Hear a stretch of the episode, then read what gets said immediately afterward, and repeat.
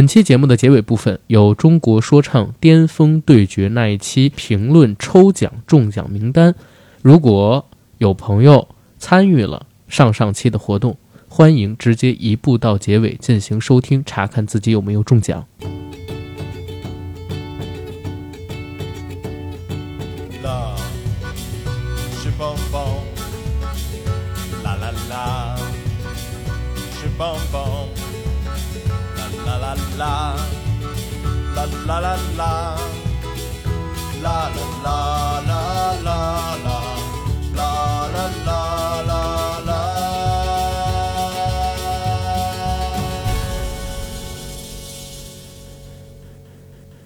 Hello，大家好，欢迎收听我们这一期的硬核电台，我是主八甘。我是 AD。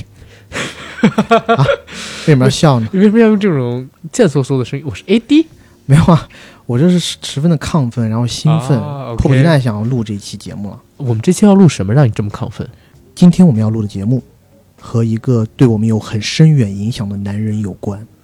那个男人该不会是哎，不错，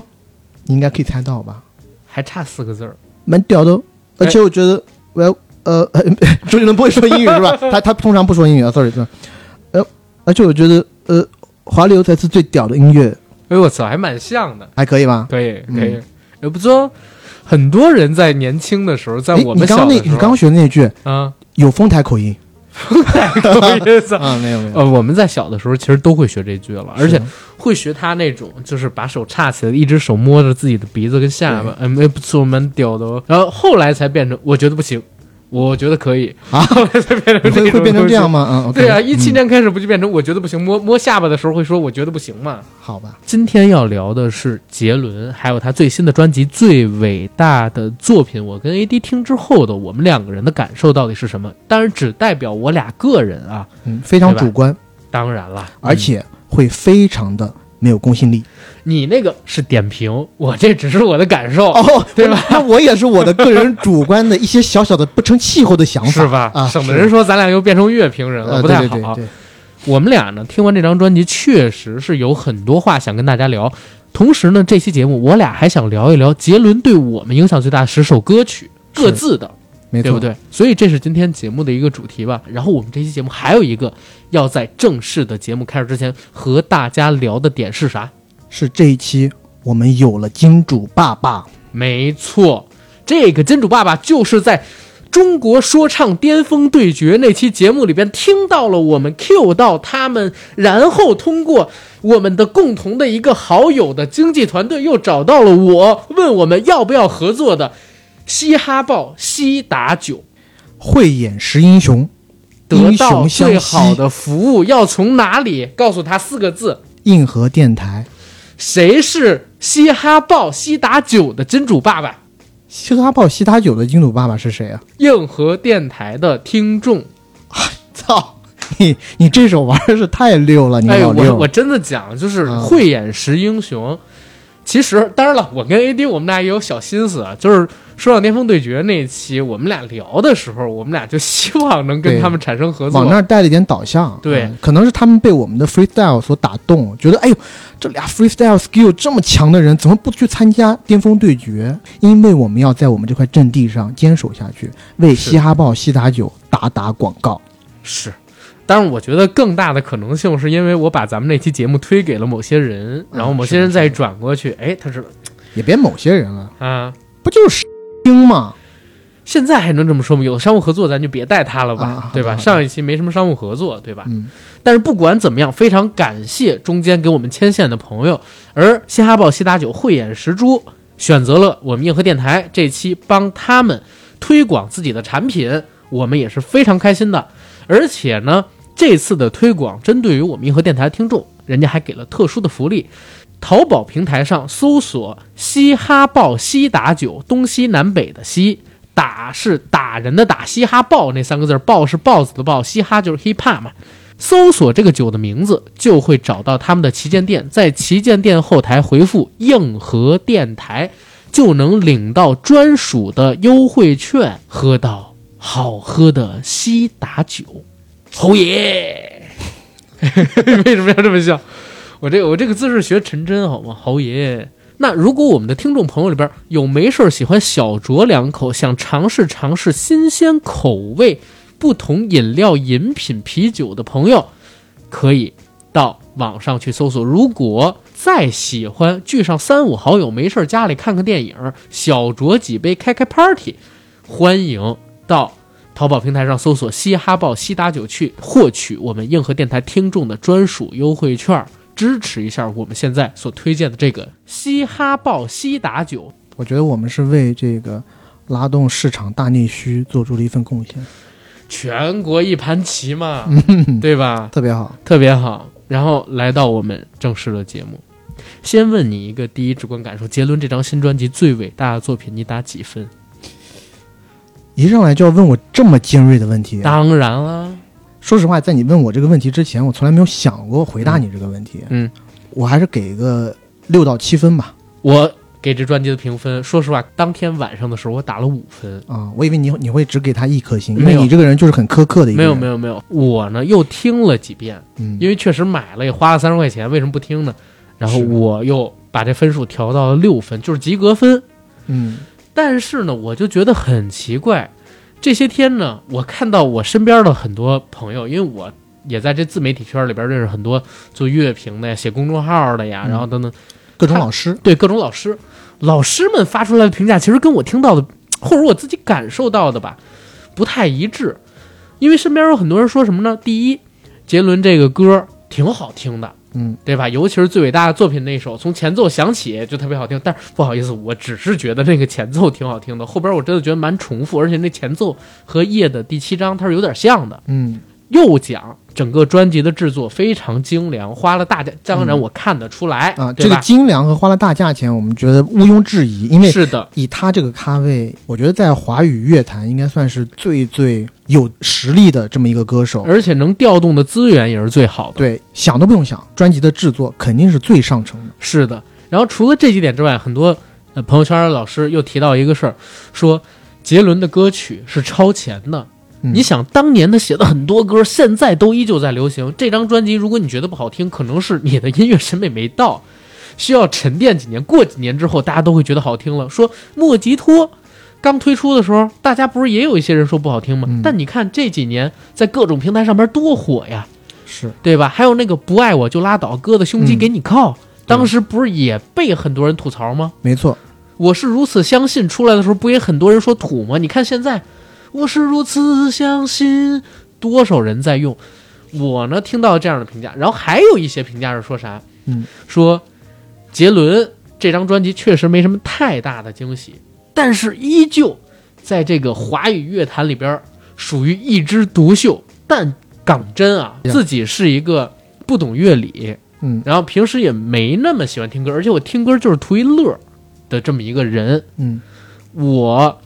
听过的所有歌手的华语的歌手的歌里，周杰伦应该是最多的，嗯也是听的时长最长的。这张专辑在我心底里的评价是他过往所有专辑里边的倒数第一名。这张专辑里边新出来的六首，刨去一首纯旋律的，只有五首歌，嗯，这五首歌在我看来真的是小有创新，更多的还是重复自己的过去，而且重复过去的同时，也没做出了那种特别让我印象深刻的旋律跟朗朗上口的歌词。嗯这几首歌就是杰伦所有歌曲里边的很靠下、很靠下位置的那些作品，也不可能在未来一段时间里边被我重复去收听的。所以我甚至都产生了这样的一个想法，就是如果杰伦你的灵感跟创作力不能回春，因为你的嗓音已经越来越差了嘛。以后甚至可以少发专辑，甚至不发专辑，要不然就发精选集，除非你的状态回春，以后就发有灵感的时候出来的单曲给我们听就好了。这次的专辑，以我个人看，出于一个偿还过去欠周杰伦的歌的钱的这么一个目的，肯定是值的。但是你说以专辑歌曲的质量，我去买的话，我还是觉得略亏，基本上是这么一个状态。我给你讲完了。嗯啊，那我讲一讲我的想法。我也是一样，也是对乐理啊这种东西不甚了解。我对这张专辑呢，可能跟你的评价差不多，就是说你从它的精彩程度上来讲，或者说新意程度上来讲，我觉得是在杰伦专辑中可能算是比较靠后的。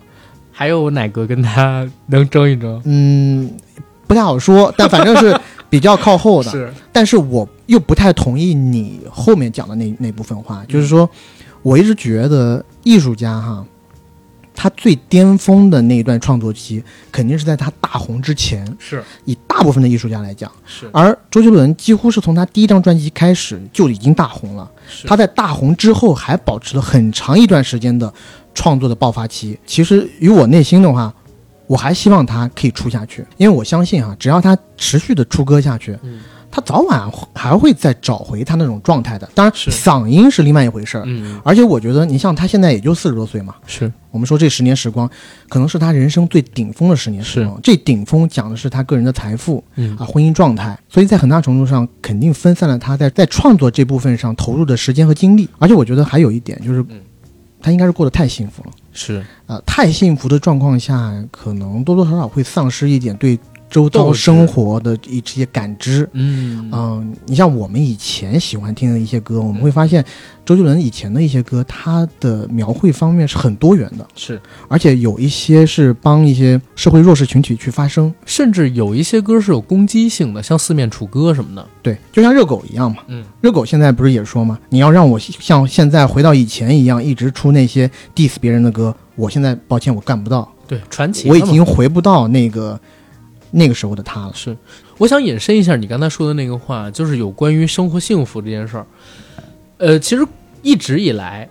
我都很认同，像我忘记是哪一位歌手说的，说你不能要求我住在一个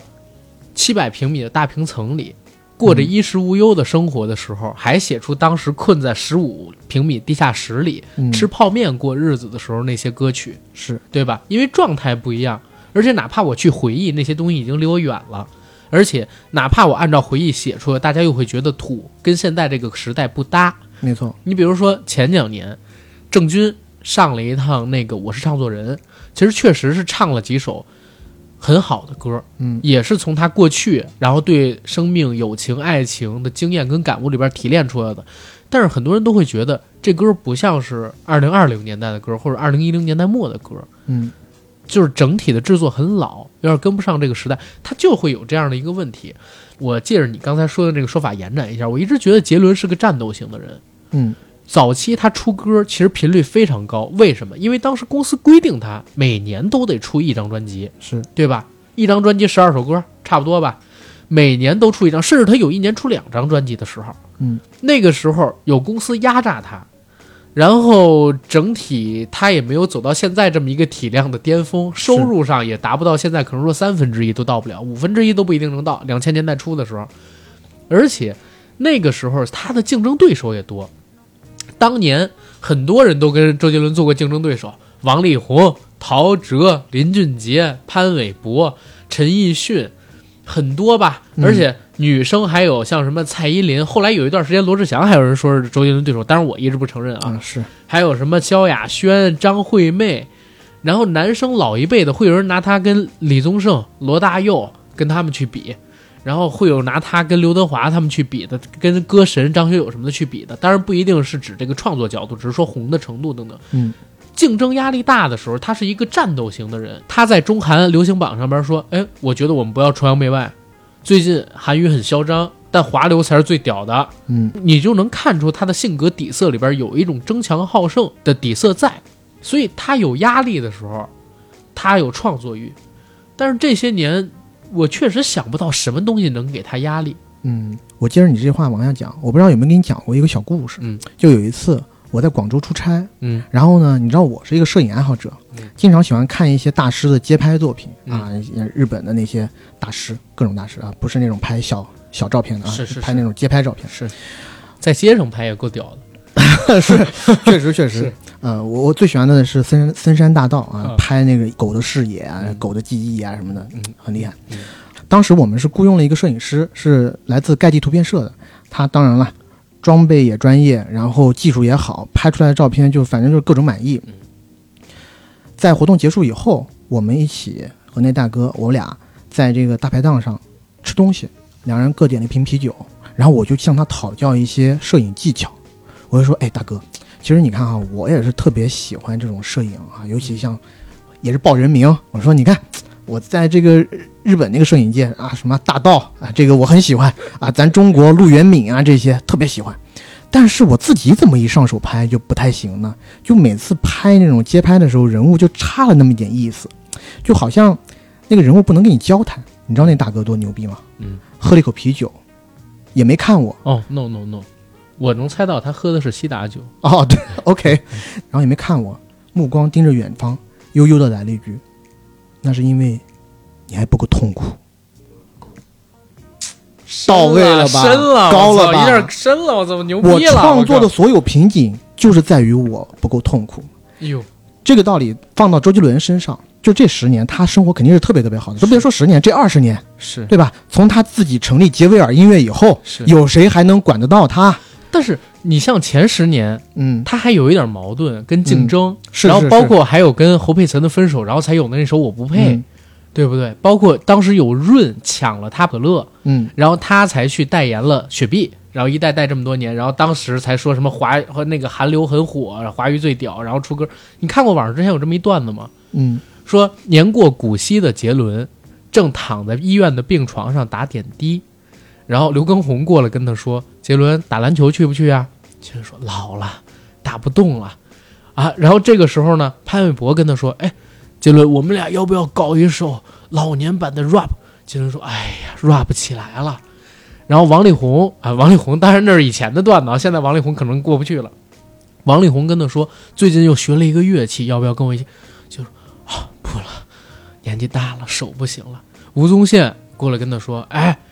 你到底要不要给我解释六十年前为什么不让我参加你你的婚礼礼这个事儿？”嗯杰伦说：“那都已经过去那么久了，我们都放下吧。你都快没了，还是躺在床上不动。”这个时候，哎，突然呢，杰伦的孙子跑过来：“爷爷，爷爷，我刚学了一首今天在咱们排行榜上排第一的韩文歌，你要不要跟我一起唱？”杰伦 颤抖着说：“文山呐，文山呐，把他再叫出来，歌儿我们做点事儿。”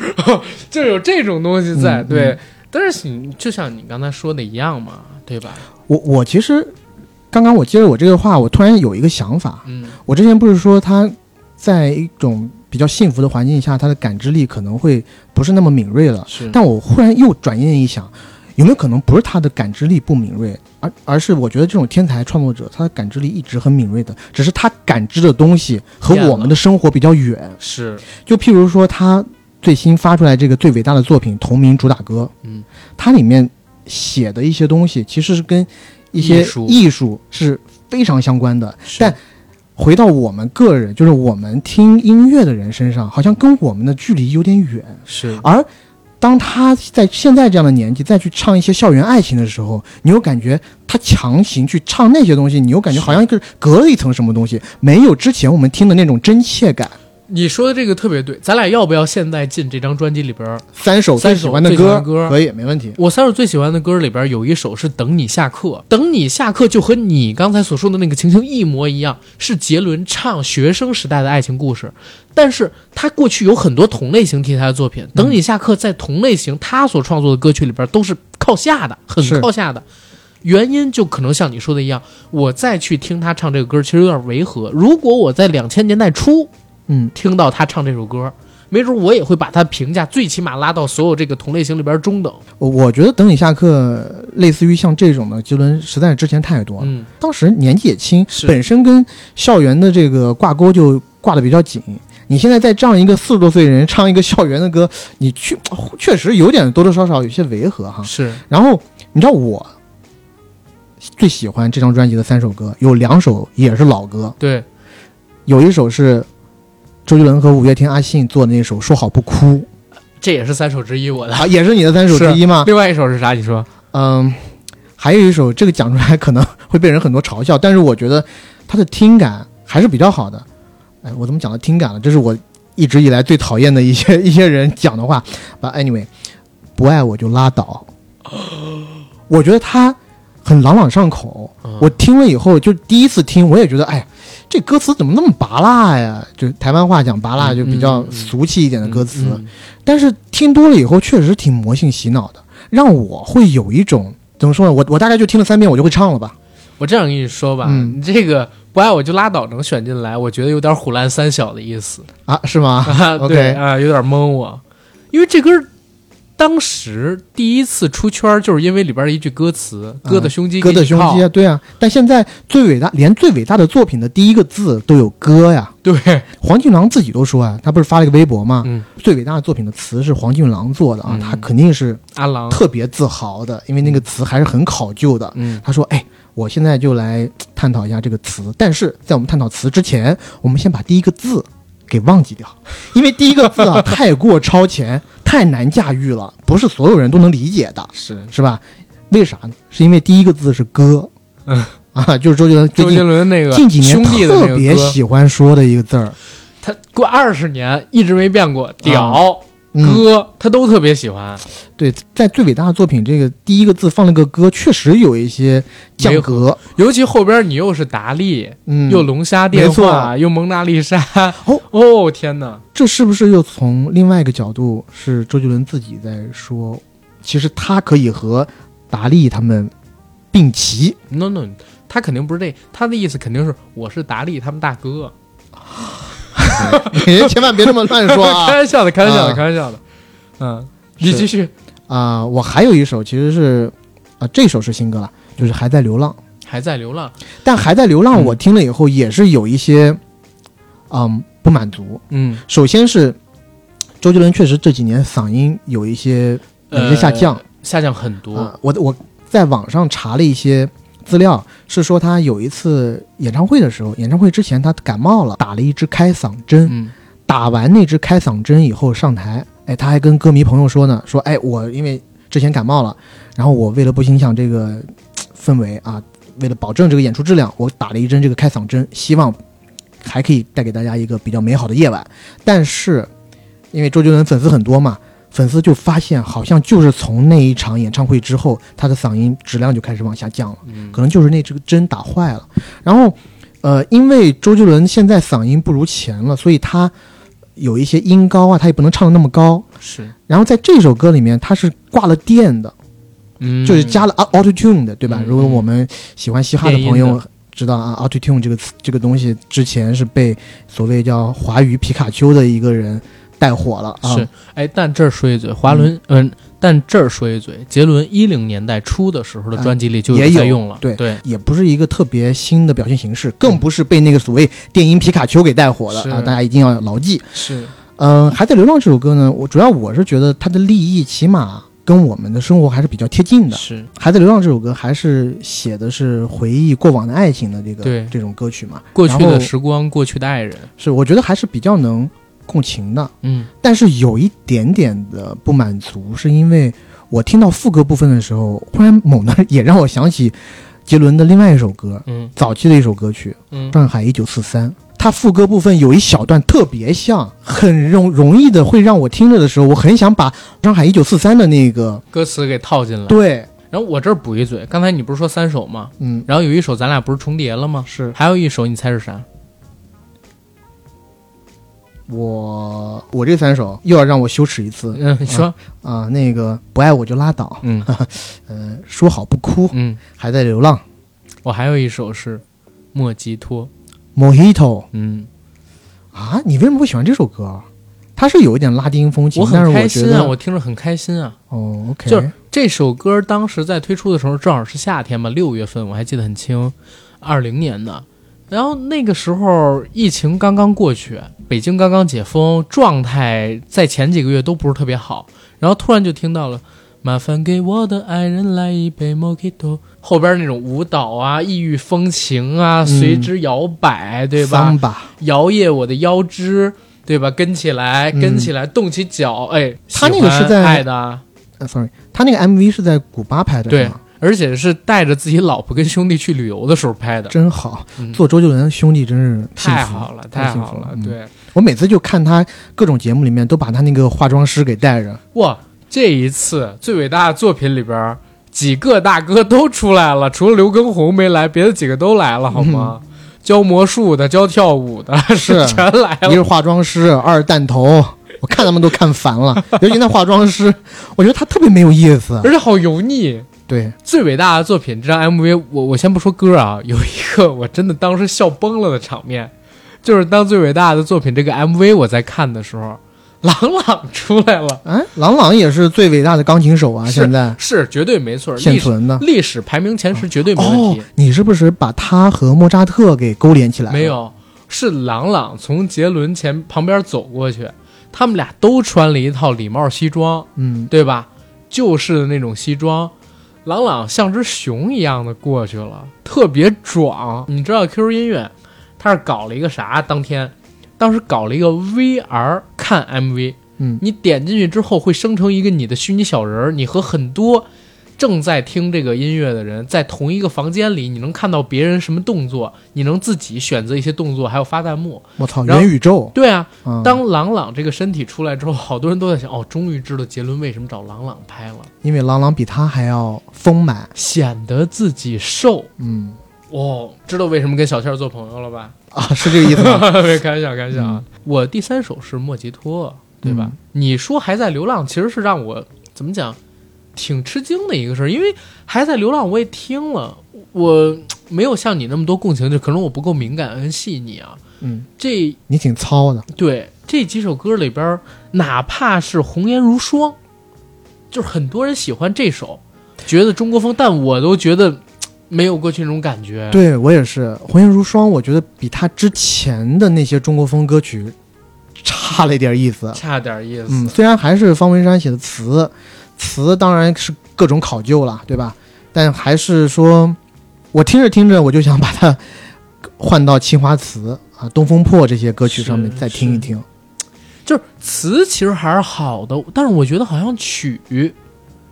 没有过去那么棒。哟，这你不就是点我们杰伦的吗？是啊，啊哈，有一个前脱口秀主持人，然后知名的校园民谣音乐的一个开创者吧，算大陆的，嗯他评价周杰伦的时候，说自己第一次听到周杰伦的音乐是在一个 KTV 里。当时他们一群人去唱 K，然后有一哥们儿点了双节棍，他之前根本不知道双节棍是什么，就是这首歌是啥他不知道啊，然后也不会唱，是第一次听，听着听着给他听惊了，就是他没想到，首先有人用中文说唱能嗯唱的那么好，而且那么有自己的风格，而且回到这个词的时候，他说这词写的也极妙，因为大家都知道双节棍的词也是方文山写的，所以他当时给出那个评价说周杰伦的曲加上方文山的词是一加一大于二的效果，一加一等于六。可能嗯，燃烧店的烟雾弥漫，隔壁是国术馆，店里面的妈妈桑茶道有三段。这是一个自述性的这么一个开场，好像是他小时候去学武术见到的一个事儿。但是这首歌真正惊到高晓松的是什么？前边还是叙述，后面他开始用大段的念白讲自己学会了这些功夫之后怎么样，漂亮的回旋踢，我用手刀防御，快使用双截棍，轰轰哈嘿，这些词的粘合，在他看来，当时是超前的，没有任何一个华语歌手做到，直接激发了他也想去做嘻哈音乐的想法。既然你已经提到双截棍了，那我们之后呢，本来也要有一个这种，我们各自选十首自己最喜欢的杰伦的歌，嗯无论出于什么样的原因，嗯那双截棍呢，便是在我这个 top 十的 list 里头的嗯啊，在我这里头排名第四。为什么我要选双截棍这首歌？呃，我觉得过于精细的这种乐理或者说技巧方面，我们就不概述了。嗯，我们也不是我那们种也不播客，嗯我们也不专业，我只是从我自己的这种听感上面来描述。因为当时有一个门类叫重金属说唱，在国外最牛逼的应该就属于林肯公园吧，或嗯者说最有名气的，在国内也有支乐队挺牛逼，扭曲的机器啊扭机，扭机。然后其实双截棍你要听的话，它其实我觉得是可以归到重金属说唱里头的，然后比较激烈的电吉他。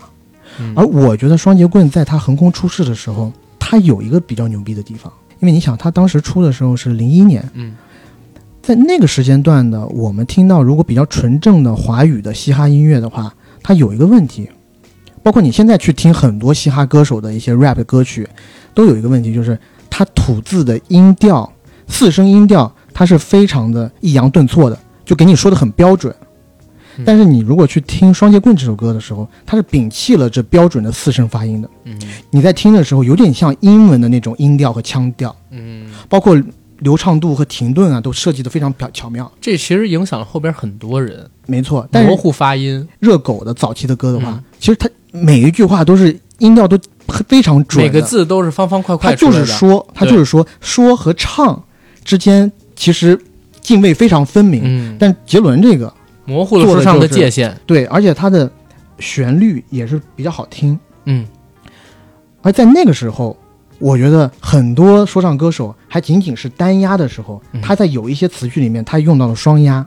我觉得还是相当的超前了。但这首歌里头已经有了一一两句非常洗脑的副歌，嗯就哼哼哈嘿，最简单最通俗。你第一次听，我相信二零零一年代的人第一次去听这首歌的时候，会觉得这是什么东西，但是也是一样，就是你听多了几遍以后，你会感觉不自觉的要朗朗上口。基因他动了唱了上句，你就想接下一句嗯，hook hook 就是要把人勾住。嗯，在零一年，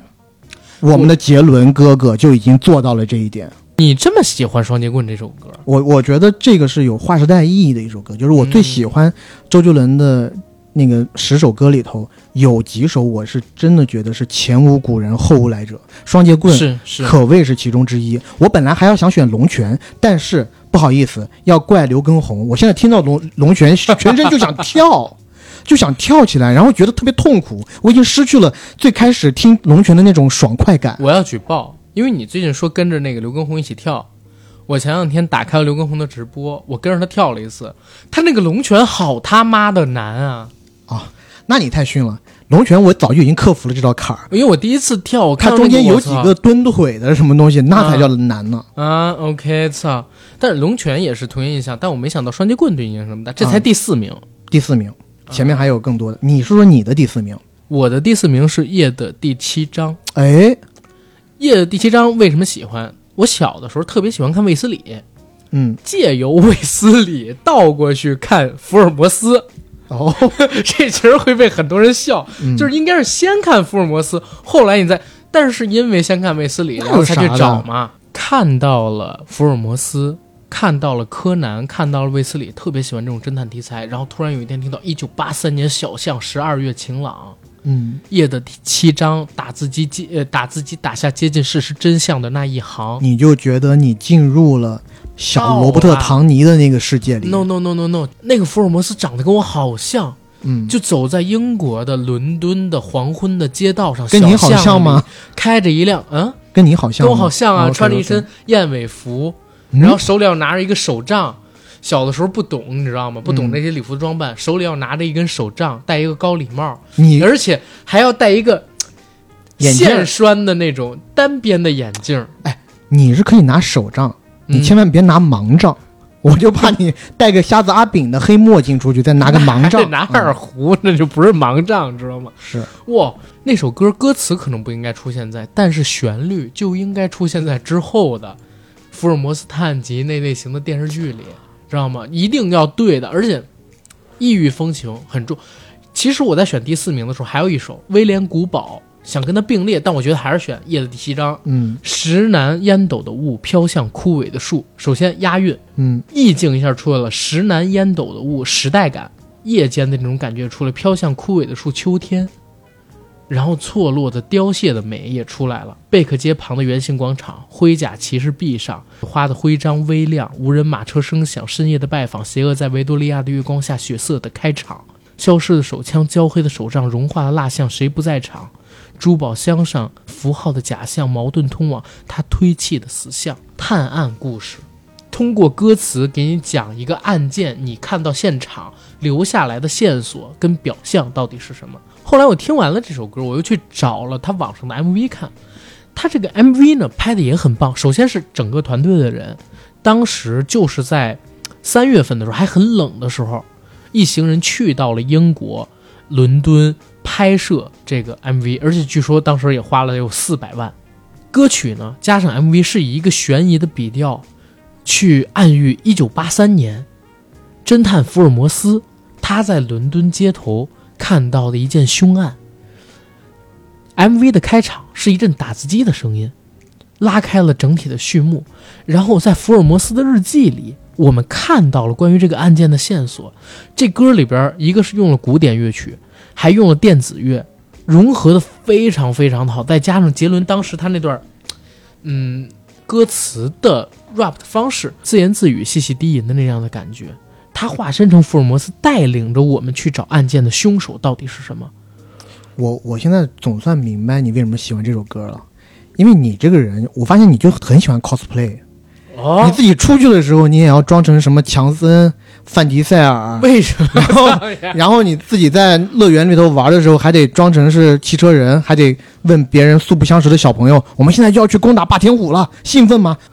但是你知道吗？我刚刚算了一小笔账，嗯，我看了一下夜的第七章，三分四十八秒，你说不是花了四百万人民币吗？三分四十八秒，我就算它是四分钟。如果不是四百万人民币啊，四百万台币，新台币。哦，那就那就又是差了点意思。我先这么说啊啊，四百万台币的话，新台币如果按新台币的话，一百二十分钟的电影儿是乘以三十倍，是一点二亿新台币。啊，那个也就三千多万，也是小成本制作，哎，还可以，还可以但零六年的时候也算是一个比较高的成本。你想，整张专辑那么多首歌，每首歌都拍 MV，对对对，对吧？一个专辑你花一首歌四百来万的话，相当于七八十万人民币。之前我就这么说吧，所有周杰伦的 MV 那也都拍的跟电影一样，嗯，对不对？最牛逼的电影导演，啊，不是，sorry，最牛逼的 MV 导演就去给他拍，不计是成本。是。后来他自己就是最好的 MV 导演是嘛。他在这一点上有可能有点学 Michael 嗯 Jackson。夜的第七章，你当年听到之后的感受是什么样的？我当年听到的感受和我一样。其实也没有，就怎么说呢？《依然范特西》这张专辑我没有那么的喜欢。我说句实在话啊，从十一月肖邦之后的杰伦的歌，我就慢慢的就听的比较少了。一个是我年纪也大了，你想零六年我应该已经是高一高二了，然后那时候学习压力也紧，也没有那么多的时间去给我听这些新歌了。而出这些新歌的时候，说实话，就这个题其实挺有意思的。我们十几年后再回看，我觉得《依然范特西》里的每一首歌，你要拿到现在，还是能吊打一片歌手。 当然了，但是在那个年代，我记得在十月肖邦出来的时候，周杰伦每出一张专辑，就有周杰伦江郎才尽对对对对对的这个相关论调出现了。两个原因，一个是很多人觉得杰伦在重复自己，也还有一个是啥？那个时候专辑的销量持续走低，嗯，就是到两千零四年、零五年之后，一张比一张低。但那是因为盗版啊、对，这个是跟音乐整个音乐市场的大环境是是息息相关的。是，其实真的挺怀念那个年代。你想那个年代，大家看销量，自然而然知道哪个歌手最火。嗯，但是现在不是啊，现在都是粉丝冲销量，粉丝冲销量，一个粉丝买四五十张，而且都在小圈层里冲销量。到过到目前国内，没有一个非常非常有公信力的榜单，嗯，对吧？这个是很扯的一件事情。但是你也不可能说限制他们一个粉丝就买一张，或者说像杰伦这样，杰伦这种。二十多块、三十块一张的专辑，其实我觉得销量还是比较真实的，对吧？是而且杰伦的粉丝都多大年纪了，也很少会有那种一个粉丝买一大堆专辑，买几百张、上千张的这种。然后咱们说回来，这十首我们最喜欢说完第四名，我们要从第十名开始倒着说，对最后说回第一名怎么样？没错。嗯，那你先来，第十名你是啥？我的第十名其实严格意义上来说，不算他专辑里头的歌，嗯是《世界末日》。其实这首歌是周杰伦一开始写给吴宗宪那个团体的，秀比都华的嗯啊，有吴宗宪、小钟，嗯然后刘畊宏、魔鬼教练嗯啊和小马。嗯秀比都华的那个《世界末日》就已经很好听了。嗯之后这首歌呢是刘畊宏自己在这个演唱会里面有唱过，然后收录在叫《范特西 Plus》的一张 EP 里头。嗯就这首歌，我当时听到应该是在我初二的时候，然后当时也是一个最喜欢装深沉的年纪，然后也碰巧遇上一些感情上不太顺遂的事情，哎呀，对吧？我就突然一下猛然间有一次，在别人的随身听里面听到了这首歌，嗯在上课的时候，嗯因为上的是地理课，嗯所以呢，别人给了我这随身听以后，我一听，当时又是少年胸怀心事，你知道吗？嗯一听到我就在说，哎呦，这歌不是在讲我的吗？想笑，因为我都是笑脸迎人，但是呢，却是伪装掉下的眼泪哎，。我终于知道你为什么这么喜欢快手上吐的这啊个，你是吗初中就已经这么吐了，哎，就已经我很操土了吗他？ 说这种社会语录想笑，因为我都是笑脸迎人，这种土话你怎么 说出当来然什是么笑回脸路？迎人啊，怎么办呢？ OK，OK 对不对？然后点点头，承认自己会怕黑，我只求能借一点时间。就这首歌，我当时一听我就觉得，写到我心坎儿上去了，因为当时也是爱一个女生，爱而不得，求而不得，也不是求而不得，就根本没求哎呦，啊、而且当时在班级上也算是这个有头有脸的人物，学习也好。我怎么能干出那种？就是我如果没有百分之两百的把握，我不能随机出动。但是呢，自己又被这种心里那种渴望所煎熬着，然后自己就觉得自己特别委屈。而我委屈的点，你你现在听起来绝对特别傻逼。我委屈的就是我这么喜欢你，为什么你竟然没有发现？ 你为什么不能主动来跟我告白呢？ 就当时小时候真的特别傻，嗯然后暗恋，其实也就是暗恋了。然后第一句话就拿住我，想笑来伪装掉下的眼泪，对不对？因为我在班上也是个开心果嘛。嗯，但谁人知道我这你一心里的苦楚，我的笑脸背后嗯，是多么的心酸和疼痛，而且我只求能借一点的时间来陪，但是你呢，却连同情都不给。因为我有一次好像是想约他，就是放学去哪个地方玩儿嗯，但他说啊，我得回家做作业， 你知道吗？当时我就觉得，哎呀，就挺难受的。这是你的第十首，这是我的第十首，嗯，而且我觉得周杰伦唱出来的要比修比杜华唱的要更打动我。明白，因为可能他们四个人唱，然后中间呢有那种和声的部嗯分，我觉得技巧性太多。而周杰伦这首歌全是情感，全是情感。全打到我了。嗯，我我先说一嘴啊，刚才我在排序的时候跟你有聊过，我没法把他们这样去排序，因为都太喜欢了，因为都是拿你，都是对跟你生活休戚相关的没事情错。。你比如说嗯《退后》这一首歌，他退跟后田馥甄啊，现在要叫田馥甄啊，嗯，我小时候很喜欢田馥甄，但是这首歌对我而言就是一个非常凄美的爱情故事。哎呀，我先我好不说，想我听先一不下说别的，你先听听歌词。其实你我都没有错，错的是时间。只是忘了怎么退后。也许放手你会比较好过。哇，哦我初中的时候呢，情窦初开，就嗯开始暗恋我们班里的女生了。嗯，应该了。其实也换过一两个去暗恋。我最早暗恋的那女生先不讲，那、因为那是后边的歌要你是讲换了过一两个去暗恋，我以啊对为你那时候已经换过一两个女朋友了。听我讲，第二个女生呢，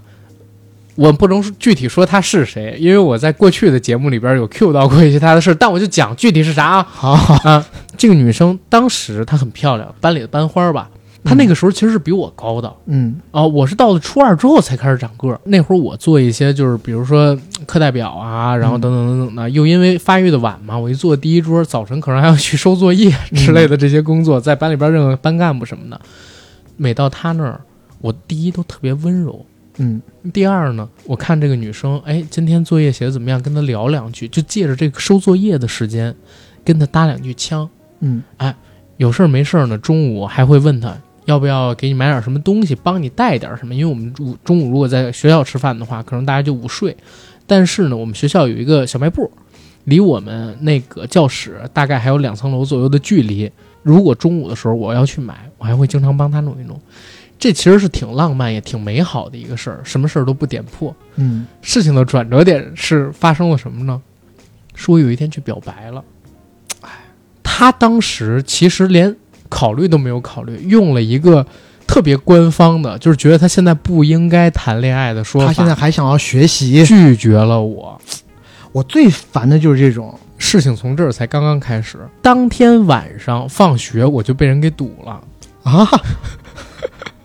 我之前不是讲过吗？说我们班初二的时候，有一个从外面交钱转校来的孩子，那孩子呢比我们大可能两三岁，一直留级，因为有点街上混的那种传统。嗯，也喜欢他。当然了，当天晚上其实就堵了我，问我什么情况，哦，这人家不说吗？对我没感觉啊，然后怎么样？然后明确跟我说谁谁谁嗯，是跟我你的没有关系。哎呦，这就你当时就应该说，大哥您说的真 对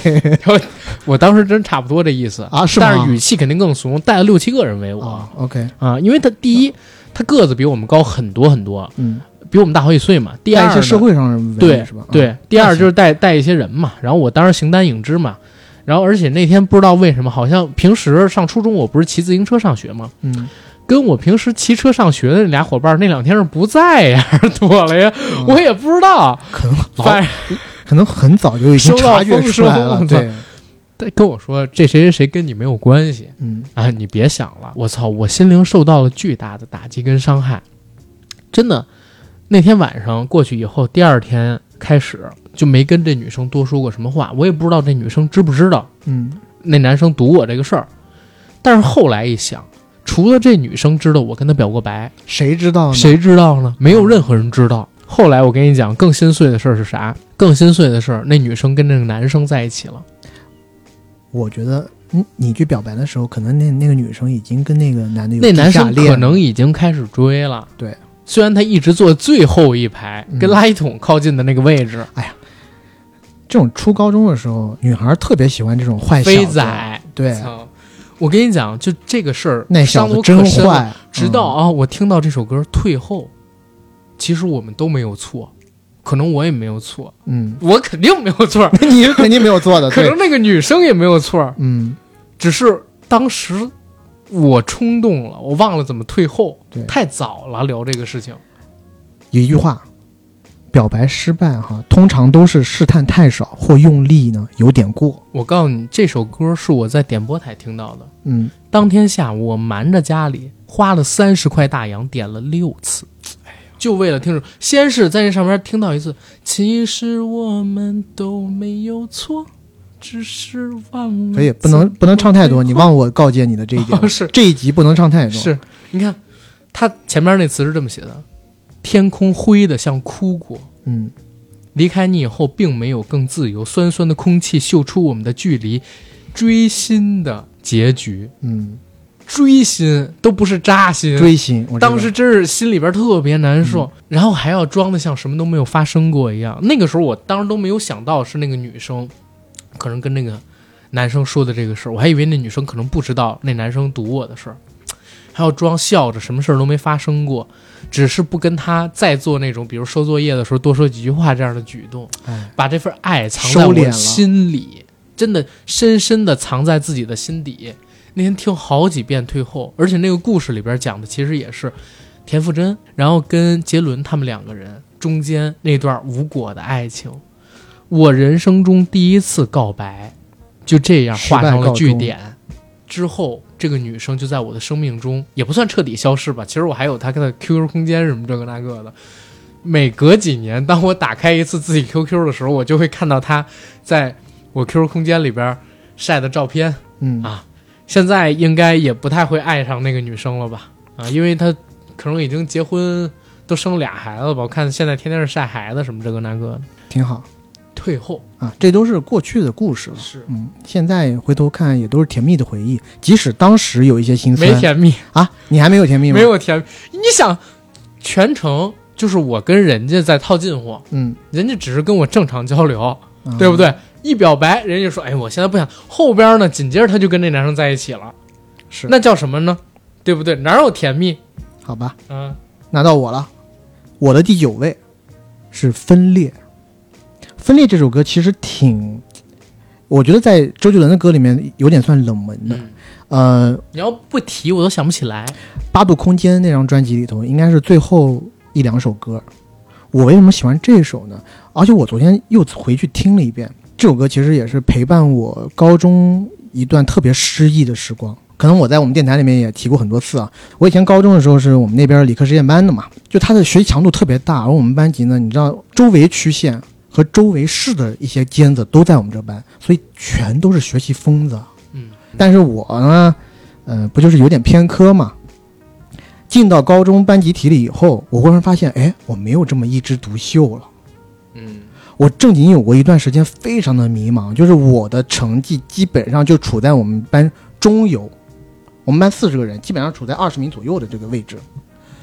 很难前进一步，你知道吗？你知道在安徽那种地方，高考是个多大的事儿嘛？然后又加上我高三的时候谈恋爱了，谈恋爱有一个特别倒霉的地方，就是我当时那个女朋友学习成绩比我好，而且每次呢，杯，她可以考到前十，嗯，我还是二十多二十名左右，你知道吗？这么一个卷的环境下，其实我真的有一些时候是非常的不适应这个，不适应这个集体，不适应这个教育制度的。我有段时间也特别的厌学，嗯。然后这首歌《分裂》这首歌其实是周杰伦写给他自己的，因为众所周知，周杰伦考高考考过两次都没有考上他心仪的学校。嗯他好像当时是想上台大的音乐系嘛，但他的那个学习成绩太差了，起码他刚出名的那段时间，他还是有这心里这块疙瘩的，他没有上过大学。他这首歌里面就写了，他如果有那种时光机机器的话，他希望可以回到过去，可以把之前那个不快乐的自己给拯救出来。然后我当时深陷在我高中的那一段非常迷茫的日子里的时候，就两首歌陪伴我，一首是我们折子的嗯， 《Angel》。嗯哎，也是一个特别凄美的一首歌。还有一首就是周杰伦的《分裂》，我当时也想，哎，如果有时间机器的话，我可以回去，我就我他妈的当时就不要进这个理科实验班，因为我自己，你你像我其实高中的时候就开始看电影了嘛，嗯就有很多很多的一些爱好，都是那但时候嘛，但是在那个班级里头，你是没有时间去干这些事儿的。每一天去上学都是跟受刑场一样。就这首歌确实正经陪伴了我很多。我不夸张地讲，我在高考前一个月，我还跟我妈，我跟我妈跟前哭，嗯，我说我能不能现在就去复读？我不想高考，高考，因为我当时压力太大了。我觉得我操，我现在考高考的话，一是考肯定考不上我心仪的学校，二是我要面临一个我要跟我现在的那个女朋友分手，她那个学习成绩特别好，所以当时哎，就是反正就是各种走不出来。然后唯一可以慰藉我的，我妈肯定也是当时也是告诫我嘛，就是说你先去试试看，如果考的实在不行，咱们再说之后的事儿。嗯，但你知道，其实我我很多时候自己在呃自己的小房间里面，在嗯、呃自习的时候、学习的时候，我其实都插随身听，在听《分裂》这首歌。我当时有一些怀才不遇的感觉，我觉得我的这种天赋也也挺强的，我可能是下一个周杰伦。然后我其实是反，虽然这首歌特别好听啊，但我其实用反例来告诫我自己，就是即使到时候考不上大学也没什么。所以这首歌确实当时带给我很多力量，分裂这首歌我没想到，因为它确实是一首比比较较比较冷门的歌，比较冷门，而且嗯我昨天查了一下，我发现他在演唱会里都没怎么唱过这首歌唱过这个，甚至是有一年的演唱会，现在杰伦的演唱会中间不是有一趴，他是经常要点一些歌迷起来点歌嘛，然后有一个女歌迷就起来点了这首歌，嗯，杰伦是软性的拒绝唱，说这首歌太老了，记不住词，太久不唱，太久不唱了。嗯，太久但这首歌现场不我唱对正经是觉得是相当相当的好听的，是前面的一两句话就有呀、考不上的好学校，可以不微笑就走，挺心酸的吧？那时候，我觉得中国的高中，尤其是不发达省市的高中生活，真的是折磨，阿鼻地狱。对于我来讲，哦呦，嗯我觉得还算是阳光灿烂的日子呢，是你是北京人啊，我谢 谢你。但是也有压力在的。这是第九首，这是我第九首《分裂》，嗯，我那个呢，依旧是不给它排名第九啊，还是混起来说《七里香》，因为《七里香》这首歌是我和我兄弟们的记忆。哎呀，七里香，呃，因为这几首歌，其实说实话，我我自己仔细想了一下，或者说仔细看了一下，杰伦我最喜欢的十首歌，基本上都是在我初中左右阶段，还有初中以前那个阶段所听到的。然后《七里香》这首歌，我刚才不是说我初中要骑自行车上学吗？我们家离我上初中的那个学校单程的距离是三公里，嗯，也就是说骑自行车的话，大概十几分钟、二十分钟能到，然后回家也要三公里。如果有的时候中午我不在学校里边吃饭，我回家去吃午饭，还要再骑，所以那三年是每天大概最少两成路上骑行的时间。嗯，骑行又不敢自己一个人，一个是治安不太好，再有一个你那个时候要万一有个车碰到怎么样，摄像头也不像现在这么多，都是结伴儿骑车。嗯，跟我关系比较好的，就有住的那一片儿的同学。然后当时有一个男生，他哼唱起了《七里香》这首歌，怎么哼唱的？刚才我在录制前跟你说过，他用了一个随身听嗯放的磁带，都不是 MP 3哦。如果是 MP 3还得戴耳机，我们可能也听听不不到。到，他当时用的是随身听，因为像我家里其实也有，因为我有个姐姐，我姐当时还有什么步步高、 什么复读机之类乱七八我糟刚的想东要西，讲，啊其实我们最开始听的时候，我都不是用随身听，嗯我用的嗯就是复读机听的歌。，对吧？而且复读机还好，因为你要学唱的时候，你可以反复让它唱这一还段。可以翻录，对，对吧？还可以翻录复读机，所以当时这首歌一下就变成了我们放学路上大家会一起唱的歌。真的，四五个少年骑着一人一辆单车，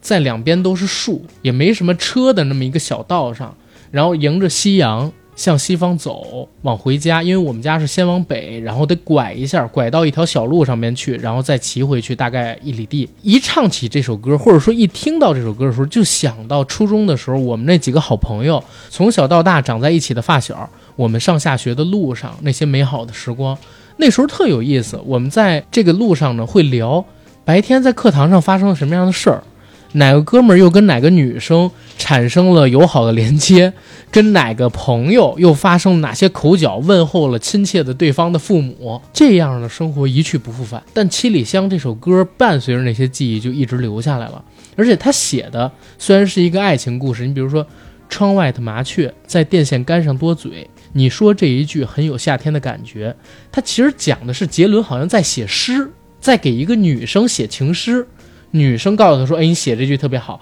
手中的铅笔在纸上来来回回，我用几行字形容你是我的谁。”虽然是爱情，但是我们回过头去看，你把这歌错位成友情，也能勉强说得通。对我而言，它就代表了我那段美好的时光，跟同学们在一起的回不去的时光。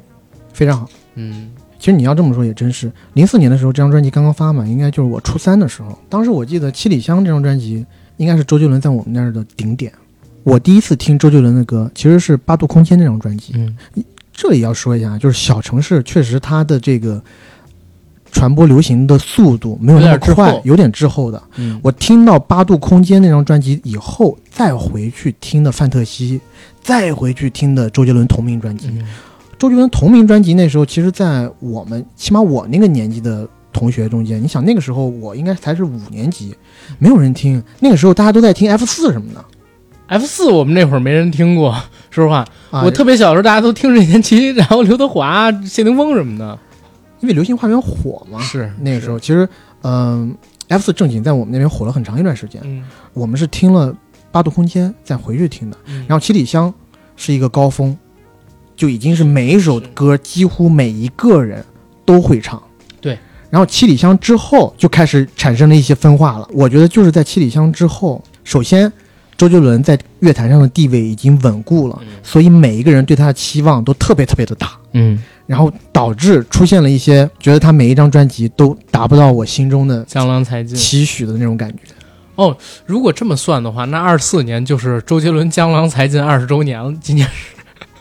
是，也对吧？但也不能这么说，只是网传网二传十周年，对。嗯，但有一点我觉得挺好玩儿，就是我们那个年代，其实很多时候听歌都是滞后的。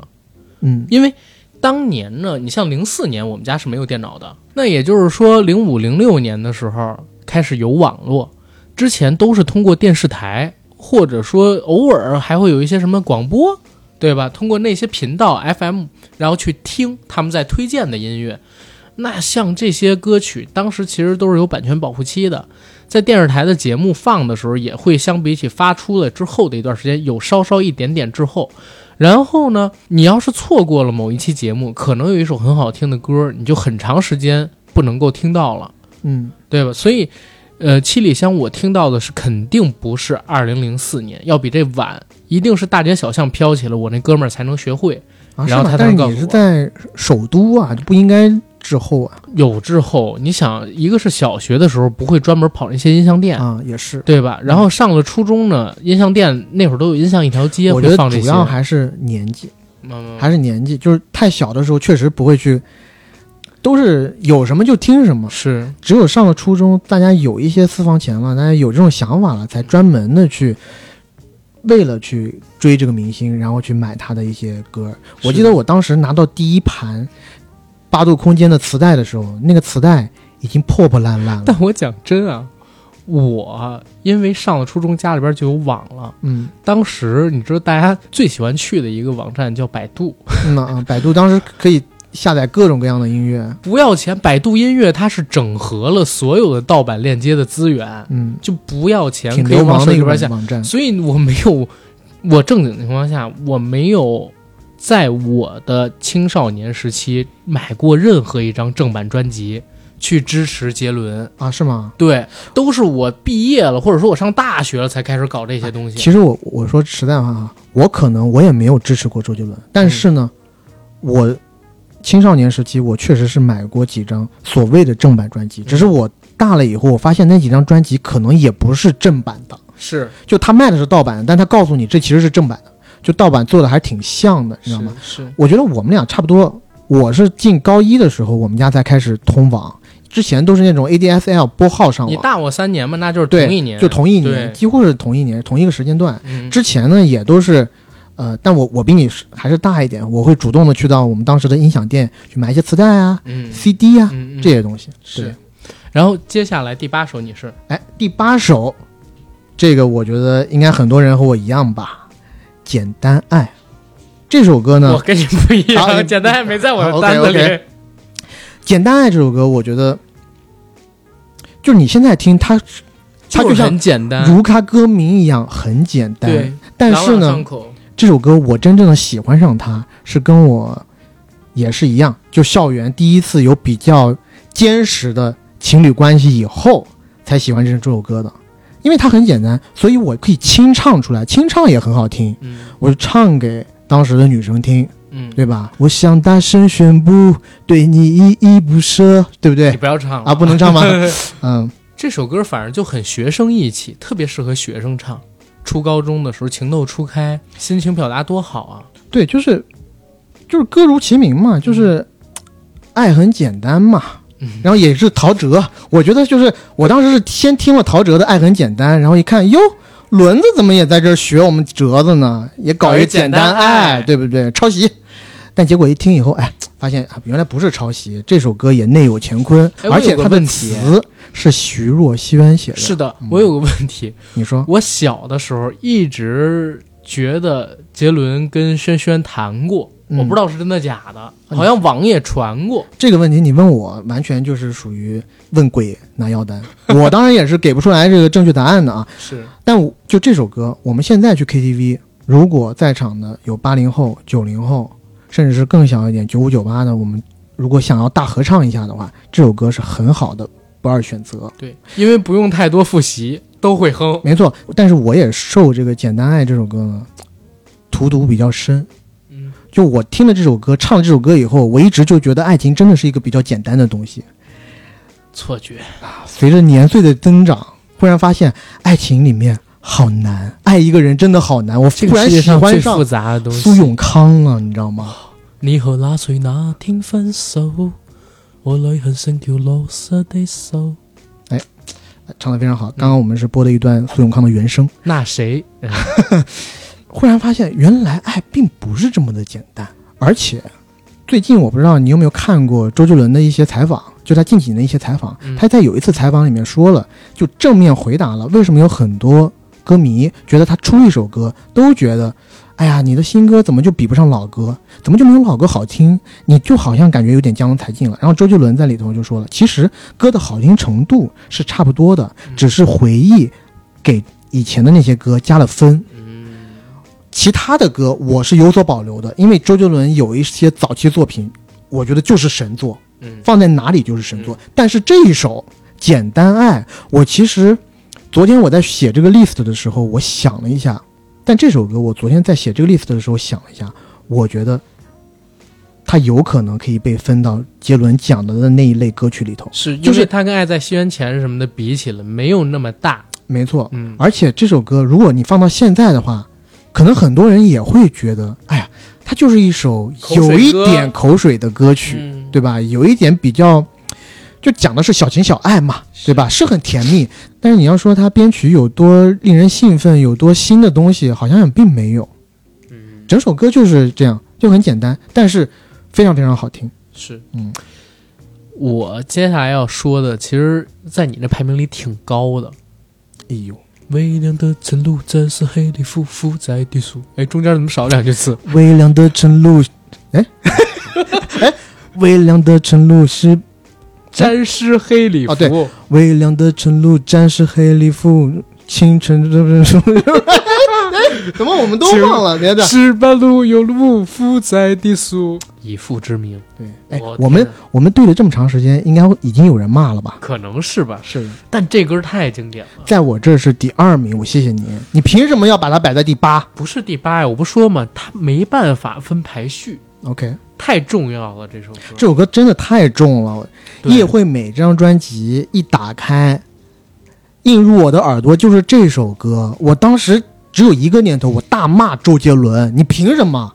谁给你的权利喂我吃这么好听的音乐？我以后听不到怎么办？你能负责吗你后边不也没听到了吗？”？我这后面是没听到，是啊所以我就想让他人为我负责，为我这一辈子负啊责，多牛逼，多高雅啊！所有，我觉得所有，首先，我以一个男小男生的视角来讲，所有男孩喜欢的元素在这都一有个里头都有了，而且看那个 MV，我谢谢你，我爱了，极了，太帅气了，教父教父啊，意大利歌剧《教父》，黑手党枪杀，操黑礼帽，复仇，太牛逼！以父之名，父在低速，宗教全有了，全到对就到了，你知道封低顶了，吟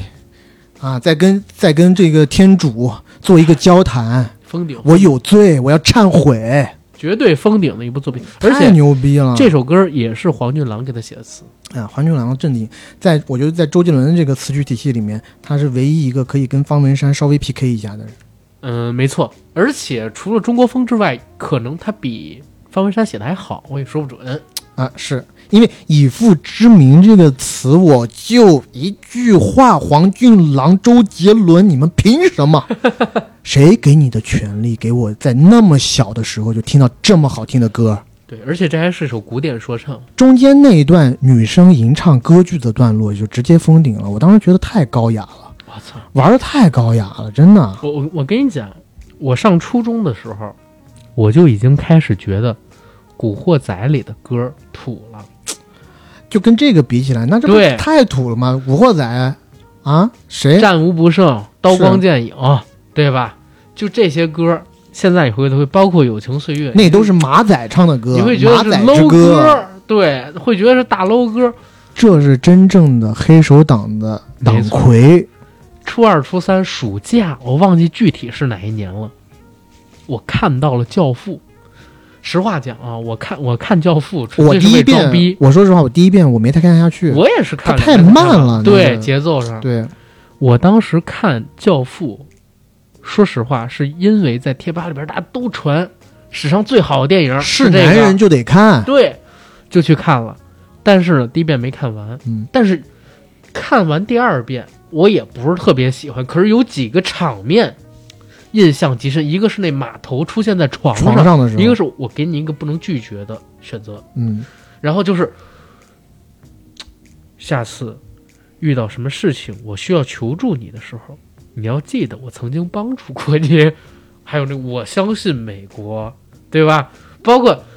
麦克结尾复仇的时候那一套死法，嗯操、才知道《无间道二》原来抄的是《教父》。看完了《教父》之后，听到这首歌。这才叫真正的黑社会的忧伤，哎呀，真的太玩儿太大了。当时什么啊我友情岁月，操！当时我听了我都惊了，我说这个东西是能正当传播的吗？人家传播了，对不对？而且我觉得周杰伦有一点特别好，这个我其实想本来是想放到第七首歌的时候讲的，就是他的很多歌，他在画面描写是特别精湛的，就是他可以是给你是是描述的那个画面，你一听光听歌就是特别有画面感，是而他在从头到尾一首歌，短短三四分钟的时间，好像就给你讲完了一场电影，对。一个电影的故事情节就已经在了。刚才夜的第七章《七里香》都是这样的。是的，咱们说陶喆《爱很简单》嗯对吧？这首歌其实是抒情的，嗯但是杰伦有很多东西是叙事的，叙事加抒情。嗯。但每是一陶个喆也有抒情，呃，但是陶喆也有叙事的歌曲。我谢谢你 OK，OK， Dear I see, I see God，好不好好好，哦如果你没有嗯，听过的话，但是杰伦多呀，你架不住他太多了呀。是是是，因为陶喆的歌，他相比之下就比较少。折子我真的保不了你了。我他昨大天经典的没这么多，是这样啊，我觉得陶喆的经典的歌也挺多，只是它流传度没有那么广。 再一个，我确实要承认，就是陶喆《太平盛世》之后的陶喆，真的，嗯，我也保不了他了。真的，《太平盛世》那张专辑之后，陶喆跟周杰伦真的越差越远。是嗯，嗯，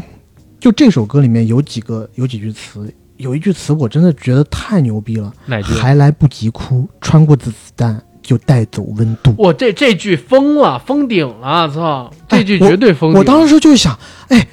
这首歌唱出来，我操，在校园里那不哎屌爆啊！而且它中间还有一段，就是其实是它的副歌来的，嗯，就是仁慈的父，我已坠入仁慈的父，我已坠入看不见罪的国度。请原谅我的自负嗯，要要请 啊，对对对，但是我们不能唱太多，我们老，因为我们这种歌曲呢，就是一听到就会调动我们 DNA 的。是，但是我们唱太多呢，又可以预见有很多人会喷我们。而且后边那边还有一句无人可说，呃而且后边还有一句无人能说，无人可说。对，当爬到权力的顶峰了以后，伴随之而来的是无尽的孤独，我小没时有候一个理解人可以不是这相个信。我小时候理解的事儿，我他妈干的这点事儿都是你们不能听的，我敢说你敢听 吗？你这你敢听我敢说吗？你这怎么有点王波的那意思啊没呀？有没有没有，肯定是王朔的意思呀！嗯操、对不对？行吧，当时啊东我单这少歌爷绝对牛逼，真的以父之名，你现在回过头去看，可能都是杰伦所有的 rap 里边最棒的那几支之一。太牛逼！而且歌词真的写的特别特别的有深度，然后对中间他还有几句那种呃意大利文的是，说辞，我觉得特别棒。而且你有没有发现，就是很多的嘻哈歌手都喜欢用以父之名，然后给他做改编。嗯中间儿中国新说唱有好几次就是改《以父之名》这首歌。最开始的时候，就是中国有嘻哈到大决赛的时候，应该是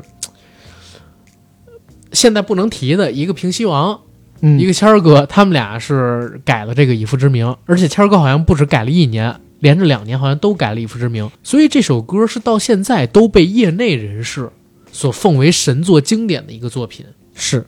但是我觉得吧，嗯，就是以中国皮卡丘的这个实力，为什么他表演舞台那么棒，只是因为这个原曲非常棒，啊是底子太厚了啊外加电音确实用的到位，啊，也是啊，确电音实确实用得用到位。满对吧？哎，不过说到这儿，两百分减个一百分还是一 百分，是对不对？不过说到这儿啊，我觉得有一个好玩的事儿。嗯，你看，咱们聊到这儿就又聊回嘻哈 了。嘻哈对，嘻嘻嘻嘻哈爆西打酒，西打酒，嘻哈报西打酒。哎，我们这次的金主爸爸支持我们银河电台，有更多的新的节目和大家见面儿。我们现在也没什么付费节目之类的，大家有更多的好的广告主，欢迎推荐过来。如果对刚才我们所提到的嘻哈报西打酒感兴趣的朋友，也记得去淘宝平台搜索“嘻哈报西打酒”，他们的官方店铺回复“硬核电台”领取专属的福利进行购买，好吧？下一首你呢？嗯，下一首我的其实也是一首叙事歌曲来的，《半岛铁盒》。刘华强之歌，因为最近我们在 B 站上看到很多人用这种刘华强的一些素材去恶搞，对，然后也拍成了这种半岛铁盒。然后他去半岛铁盒的时候是，他去买买瓜， 买瓜那段配上半岛铁盒的标这瓜保熟啊标志，真的是保熟保熟。你他妈，我出门做生意，我能卖你生瓜蛋子。啊半岛铁盒这首歌就是八度空间的第一首，也是我听到周杰伦的第一首歌。哦，我不就说了吗？我那个磁带拿过来，正序播放，第一首歌就给到了我半岛铁盒。半岛铁盒，我就没听过。我我说真的，我以前没有听过这样的歌曲，什么走廊灯关上，书包放，走到房间窗外望，啥意思？你都给我没没 就是没头没尾的，怎么给我叙事起来了？我说实话，我第一遍听的时候就是这种感觉，嗯到后来听的时候发现，哎，他原来是在给我讲一个故事。啊，是一段邂逅，邂逅完了又产生了一段缠绵悱恻的爱情，这玩的这个真的，我觉得在很多角度上都是超脱时代的存在。而《半岛铁盒》这首歌为什么又给我印象这么深？是因为虽然我们当时那个小城市并没有《半岛铁盒》这本书，嗯，我也不知道，我当时其实一开始也不知道《半岛铁盒》是本书，但是我们那儿也有一个半岛，是半岛咖啡。你知道吗？就是半岛眼镜我这儿确实有，半岛咖啡没听过。啊，那个半岛咖时啡，我当时想的是，就听到这首歌，完全的画面完全是两个人在半岛咖啡店里头相遇，然后产生他们之后的一些爱情故事。候啊，你不是也说半岛铁盒也是你的中意？是我的中。意，但我只是说我们家旁边没有半岛咖啡，啊有一半岛眼镜而已，哎所以半岛铁盒也在你这十首里面吗？没写。但是你当时提到的时候，我想补一下，后来想算了，别重复了。就是半岛铁盒他这歌，当年听到的时候，我就讲我操，这哥们儿把过去时光给自己留下的回忆写尽了，你知道吗？你看，放在糖果旁的是我很想回忆的甜，然而过滤了你和我，沦落而成美。我们现在回忆过去的东西，其实都是过滤了所有的你自己记不起来或者不想被记起来的东西。你能记住的全是你想记住的，而关于爱情跟过去那些伙伴的记忆，大多数都是好的，沦落而成美，过滤了你和我。是对，而且铁盒的序变成了日记，变成了空气，对演化成回忆，一切所有的你现在经历的美好，之后有一日可能都会变成回忆。没错，都会被没时错间带走。我说实话，小时候我想不到这么深啊，只有你长大了以后，你再返回回去看听，它。就太深了吧！我谢谢他。而且一开始有一句词，我觉得真的我在其他歌手的歌里头听不到，说和唱的界限不是那么很明确的那种是感觉，是我其实挺自己喜的风欢格的。对，就杰伦风格，周杰伦的风格，对，这是半岛铁盒。半岛铁盒。然后下一首，我你看的我这边写的是啥？哦，终于讲到我暗恋的开端，呃，讲讲爱情故事，说吧。开不了口。总是开不了口，让他知道。哎，我我们这这期 这么多人唱的会被人骂死。啊哎呦，，没事儿，我觉得杰伦的歌大家很难忍住，开不了口太棒了，嗯，就是开场那个飞机的声音飞起来，我操，错过就是一辈子。我走，我我来了，我来了，你走了，你回不来了，知道吗？我我跟你讲，真的开不了口这首歌，现在我有的时候都常听。才离开没多久就开始担心今天的你过得好不好，这个画面是你想你想的睡不着。我我我到现在跟认识的女生第一首歌都是唱这个，关系进阶一些的时候，都会用这首这几首歌之一啊吧，其实去就是点一下，去点一下。哎呦对呵对，真的真的真的。捅破那层窗户纸。我我初一当时喜欢我们班里一个女生，嗯哎呦，一个姓金的小女孩，胖胖的，很可爱。嗯， 那个时候真的很喜欢，就是这首歌代表我的心境。我真的是开不了口让她知道，我会呵护着她，她然后也逗她笑，知道？我要让她笑，呵护她，把她紧紧的抱在怀里。我都快吐了。我想告诉她，嗯她对我有多重要。我是的很后悔当时没让她知道，然后我初二才去找了另外一个女生，被被追心之痛追到。嗯操、这歌在你这儿评价，我相信也会很高。我很高，但是没放进前十。啊，对，就是开不了口这个，嗯，对，连说几遍对不。是不是，就是我就跟你勾说，起回忆，没有开不了口，大概是我初二之前的这个状态。我到初三以后就改变了我的行事作风了，就是我不跟你说嘛，就简单爱毁了我。 就是我要是喜欢一个女生，我就是我想大声宣布对你依依不舍，我要我要说出来。周杰伦毁了我，你知道吗？下一首我的《止战之殇》，哦，这个也是我应该要填进去的。我听到《止战之殇》这首歌的时候，我觉得把整个专辑的格调一下子提高了，而且格整个格局完全打开。它是一个悲天悯人的，其实是对世界角度的一首反战歌曲。整个 MV 我还记得，它是去那个海参崴拍的，就是七里香那个封面，不是周杰伦穿着军装和那个一个外国小女孩吗？然后网上曾经有有人传说，那个外国小女孩会不会是以前的小时候的昆凌呀？其实不是，那个是《指战之殇》里面的一个小演员，是海参崴的俄罗斯本地人。就这首歌，我觉得它从立意上面，就在当年几乎没有找到相类似的立意的歌。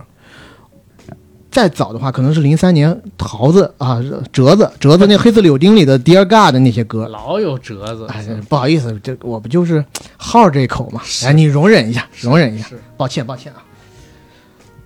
但是周杰伦的《七里香》这首《只占智商》一出来的时候，我觉得就是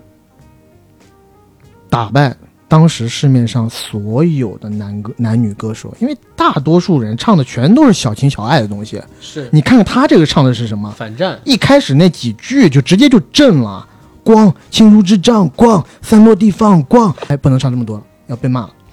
而且这首歌也是特别有叙事色彩，它那个画面感特别的足，甚至他在歌词里面就写了，这故事一开始的镜头灰尘就已经遮蔽了阳光，天真在这条路上跌跌撞撞，他被芒草割伤。太棒了！而且中间，因为之前也说了嘛，零几年那时候，大多数的包括热狗，他唱的 rap 还都是以单押为主，是但在这里头，我不仅听到了双押，他只唱只响，这首只占只上，是四押，你知道吗？可以，可以，可以，那么早的时候，我所以我当时一听到这个，我就觉得，嗯，杰伦，好样的，你好好干，真有你，还得是你，天天给我听这些新东西。只战之殇。其实现在很多人也喜欢这首歌，我就我是觉得，从《只占智商》之后，很长一段时间，华语乐坛就没有这种歌。是谁哪出一张专辑，出一首这种反战的歌呀？战争因为离我们真的特别特别的远，对吧？和我们生活在大陆的人，是所以没有这种音乐人有这种思想，他那个时候就可以想到这种东西。我真的是谢谢他，只战嗯之殇，某些程度上面来讲，绝对是封顶的。从立意到完成度上面来讲，没错对。吧？那我就问你，你为什么不把它摆在你的诗？诗我里我我刚才不说了吗？就是只战之殇，你提的时候我也想放进，后来想不能重复。有太多遗珠了，对吧？哎，再下一首我的这首可能很多人没觉得那么好听，但是我还是想写，就是三年二班。乒乓歌曲，呃，其实是这个样子，我也哒不哒是哒哒哒我也不是觉得它特别好听，是因为这是我们初中的班歌。我所在的班级呢，是我们那个年级的二班。嗯，然后我们班有一个官方的班歌叫《奔跑》，你懂吗？ 随风奔跑，自由是方向。然后还有一个非官方的那个呃班歌，就是三年二班。我觉得三年二班更贴切呀、老师喜欢奔跑，觉得那个是励志歌曲，想让我们唱那个。每次学校一有运动会，或者一有年级之间的各种比赛活动的时候，就让我们唱那个。但是我们自己都觉得三年二班是我们的班歌，嗯而且这歌其实也挺好的，方文山填的词，周杰伦作的曲，而且说灵感也是源自于杰伦跟方文山他们俩打桌球，就是其实就是打乒乓球、乒球乓啊。球对、嗯的经历，然后创作表达了一个乒乓球手从拼命求胜的痛苦转化为自我解放的释然。但是说实话，我在看这个 MV 之前，看 MV 之前，我想的可不是打乒乓球，嗯，因为是先听到的这歌，后看的 MV。训导处报告，训导处报告，三年二班周杰伦马上到训导处过来，你以为是打架？以为是犯事儿了，嗯，抄、逃、跑、闹、打老师、骂学生，就是基本上这种事儿。嗯，然后当时正好也在一个比较叛逆的年纪，上边有一句还有考卷的答案，我刚好都不会算，嗯多叛逆的歌啊！我靠，是喜欢爱爆了。为什么上课时举手很难？对为什么那先生报物简单？那个时候喜欢这种歌，嗯，就是你可以理。解。初中的时候，班里最红的两首歌，是吧？另嗯另外一首，就送给送给当时我们的一老些师无好，一些无良的老师啊的，很多好老师我们肯定是上长大后我就成了你什么的嘛，对吧是？然后还有一首就是这个三加二班了，是啊、这首歌挺好的。正经挺好，但是我我也觉得很多人不会把它选作杰伦的十佳，对，十佳肯定是对于很多别人，就如果没有你这层深意的话，可能是很多人不会把这个放进。但是三加二班这个梗是很多人都知道的，嗯，就是。你看那个《夏洛特烦恼》，他们这类型的电影里边还经常会有什么三加二班的夏洛，嗯然后昨天怎么伤人，在老师劝说下，然后他以跳楼而道歉，然后怎么怎么样，好像是李立群在那个广场上边儿给夏洛说的。然后这时候我就不多聊了吧，因为可能也不是那么有大众嗯记忆的一首歌。来，下一首，下一首就到我的第五名了。东风破》，是我谁在觉得用琵琶弹奏？是 是是谁？却是谁？岁月在墙上又剥落，嗯这小时候去了。啊，枫叶又将故事染色了，结局你看透了吗？哎，这应该是你杰看伦不透，我告诉第你。一首爆火的中国风的歌吧，没错，我正要讲，我为什么要选这首歌，就是它传我们所谓传统意义上真正把中国风完全爆火的歌曲，就这首《东风破》，当时是火到大街小巷，每一个人都在唱。是。哎，但是我问一嘴，嗯，如果我没记错的话，咱俩好像都没写发如雪是吧？没有，没写发如雪。好吧，他在发如雪之前，但是发如雪其实挺好听的。嗯，如果让我但选是的话，我会把发如雪写进来。但有很，但青花瓷也得过很多奖啊青花瓷我写了啊，啊！青花瓷你写了是吧？我我写了没呀写 菊花台我都写了。 啊！对对对，菊花台你都写了，我惊了，是。你接着说这个东风破，嗯接着写。就东坡，呃，其实这个也没什么好讲，我把它放进来，我就觉得是不能不放，因为它的划时代意义太重了。因为我们现在谈的中国风都是这种以中国比较古典的语曲调，然后再配上一些典雅的歌词，但是呢是以很流行的旋律把它包装出来的，编曲编编出来的。而且它是这首是真正把，如果我我记得没错的，反正是在我们那边这首是正正经经是大火的一第一第一首首中国风的歌曲。这首在我印象里边也确实是第一首大火的，嗯而且这个歌后续衍生出来的东西特别多，对吧？但是现在回过头去看，提到东风破的可是没那么多，最有名的肯定是青花瓷嘛。千里之外呢？其实我当时，千哎对，千里之外其实我当时正经有两首歌很纠结，一个就是《青花瓷》，还有一个就是《千里之外》。我想这两首歌要不要放到 Top 十里头去？但，哎，都好听。但我觉得，如果要放的话，就放这个开天辟地的这一首。千里之外还让费玉清翻红，没，错，《千里之外》之前，我们这个年纪的小孩儿有谁知道费玉清？我们可能知道费贞绫，都不知道费玉清是谁。对。突然你听到跟杰伦，呃，杰伦嗓音条件其实有自己的味道，嗯嗯，对吧？吧？有自己味，但完是全不一样的一没个错男生，一把特男别生清亮的从这个大幕后透出来、流出来，侯爷。嗯，然后再下一个，我就得说一个饶舌的了啊，杰伦的来吧。蒋俊。蒋世劲这界首的歌也尽是头挺都不指错向的你。铩羽而归的地方，你会前进，但终究还是要学习习惯投降。想当然而第六步是你最大致命伤是。第六步是你最大致命伤，万 病不动。求于你习刚惯刚默默的又重唱了一。遍。 操，我这告个诉人你真，棒这首歌其实你刚刚这么一唱，我又想起来了。啊！这首歌正经引领了我后来十多年的象棋套路。我每次都是当头炮，是我礼貌的开场。操，我每次二话不说，先来个当头炮，而且伴随着那个炮打下去那一刹那，我就马上讲，哎，不好意思，当头炮是哎我礼貌的开场。这儿我得说一下了啊，一直没有把这当成一个很好的荣誉去说。哎呦呦，你不会是得过象棋之类的奖励 吧？北京市啊，北京市，十二岁以下啊，十二岁以下，OK，象棋业余组我操，全全市哦，全啊是没参加啊？ 没有没有没有，正经在我们这小区里边挺牛逼的啊，从小跟我爷爷下，可屌了，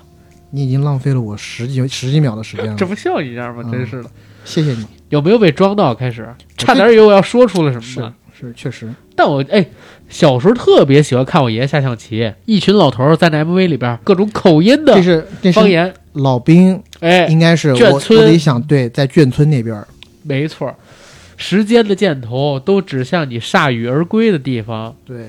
这句话你仔细想想，从哪儿铩羽而归的呀？这些老兵，你会对不前对进，淮海在战中役州还是要了习惯投降，对吧？三大战役全输了，全败了，说啥呢？第六步是你最大的致命伤。大家仔细想想这几句歌词，第六步你换算成一些历史事件去，这一段是不是得删掉啊？啊，这些这些，这难道是真的有对应历史事件的看吗？我我我不知道，但咱们这么说会不会有问题？应该应该没事儿。好的啊、呃到时候看情况，到时候看情况。这首歌，说实话，虽然我在 KTV 里面很长时间没有唱过，但是你要说周杰伦弄歌的这个能力真是一绝。就你刚刚讲这么短短的时间，我看了歌词，我从头唱到尾，完全没有一点儿问题。成王败寇都铁走，跟现实没啥两样，是吧？而且他那个副歌的部分真的超棒，看我，我手指放松，我目光如龙，当敌人失控，我战法无穷，我攻势如风，用单曲入攻，碾过你懊丧的脸孔。这么我以多年为不唱我以为你唱了这么几句，起码要在第三句或者第四句的时候断停层一下让我唱，啊，没想到你是全唱完。没，有啊，我还留了一半让你唱呢。那个是重复的。我现在不是啊，那个是管我，我手指放松，后边是降炮马禁用，兵临城下想逃都没用啊但太多了，啊，好吧，我节省大家的时间。好，但这歌多有霸气呀、你不觉得吗？是手指放松，目光如龙，战法无穷，攻势如风，当敌人是空，左右开弓，气势如虹，想逃都没用，让你这一连串下来全死牙，恨不得。这是谁写的词？也是狼子啊哎俊呦，郎，俊郎吓我一跳，因为你说文山呢，我说文山怎么写这个了？俊郎我发现俊郎写的词，他就可以透挺棒出的这种傲气和霸气。是，哎，我真的是这么觉得，因为文山跟杰伦开创了这个我们叫中国风，嗯所以大家印象最深的是方文山。其实黄俊郎真的挺好的，嗯，这首《将军》也是现在回过头去看，很多人忽略掉的一首歌，但当年着实挺火的。我觉得他整个意境都非常的好，对，MV 也棒，一盘棋是便是一个战场，是一方天地。一方天地，而且我记得在他歌里头，应该也有一些古代战场厮杀的那种背景，有有，有有那种声音，骑马对马思明那种声音，就气势特别宏大，但其实只是两个小头老，但其实只是两个老头在这儿是下象是棋是。你想一想，就我刚刚讲这个这么一个小事情，可能杰伦看到了，他就有这个想法，是就可以把这个歌做出来。哎是这种天才，你从那些明星创造营里面找一个选手出来，能不能找到？我我只想回你这么一句话：嗯，穿我的穿我的的新衣衣，啊，一件破衣服我穿几个星期。可以可以，行，这是我的将军。然后刚才第四首咱俩说过了，咱俩说第三首进前三了啊。嗯，前三了。其实我的第三名，可能讲出来大家有一些会有一些不同意见。是什么？我的第三名是《心情》，心情对，哦，第一张专辑里的歌。连连看，可能很多人不服气，觉得《心情》这首歌为什么好像编曲又没有那么的复杂？我告诉你，你比宋丹丹高。啊宋丹丹至今把心情放在她的第一位，啊，是吗？真的。她以前接受《每日文娱播报》嗯采访的时候，我看她亲口承认过这件事，在视频里还唱这歌。你才排第三，她都排第一，证明你比她高两届。你知道我为什么喜欢《心情》吗？为什么？因为我觉得它是我接触到的第一首，我觉得非常朗朗上口，而且传唱度非常高的 R&B 嗯华语 R&B 音乐，而且它在这里头折子的飞机场十点半不错是那个也算，但是我刚刚讲的是传唱度高。啊。OK，飞机场十点半有多难唱？我谢谢你，有几个人可以在 KTV 里面唱好？很难唱那首歌，哎狗屁！哎哎哎哎，你副歌部分，那个副歌部分真的是非常难唱的。嗯，嗯，就这首歌，我觉得也是，就它中间的一些转音的处理，就是虽然是一些细枝末节，但是会让我听起来觉得特别好听。嗯，就没别的，就是好听。然后我会在任何一个风和日丽的下午，不是北京疫情嘛，大家都不不用上班儿。然后有一段时间，我会有我一些朋友啊，就会就在这个亮马河边儿，我们一坐就一个下午，嗯，耳机里就会放心情，微风吹过来，它太舒服了。太舒服，这才叫生活。乘着风游荡在蓝天边，一片云掉落在我面前。蝴蝶自哎，不对吗？你这哎，我我发现你真是转音不太行是吧？？你折迷这段就唱出陶喆味儿了 啊，有吗？ 这也是陶喆味儿吗？风吹着，游荡在那绵绵一片云掉落在我面前。我就没有那么多的转。对对，是吧没有这么 多的转，哎，我都我自己唱的时候会会把它加了很多转音加进去很多陶喆的感觉，我操！乘着风游荡在蓝天边，一片云掉落在我面前。我哎哎哎哎，还是 有一些。切，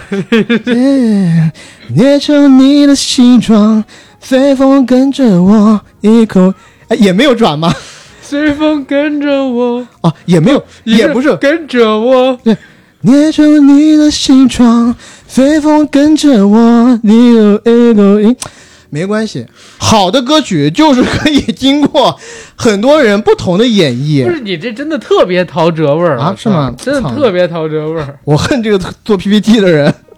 就就会做 PPT 啊，害这是我。 我操！ Anyway，我觉得这首歌真的特别特别好听。是虽然我刚刚之前 唱的可能是太难听了，但是大家不要被我误导。然后，如果阿甘在剪辑的时候，如果实在太难听的话，你可以一直把它逼 掉， OK 我也没有关系的，好吧？ OK，我我实做的，我实做，好吧。嗯，然后再下一个，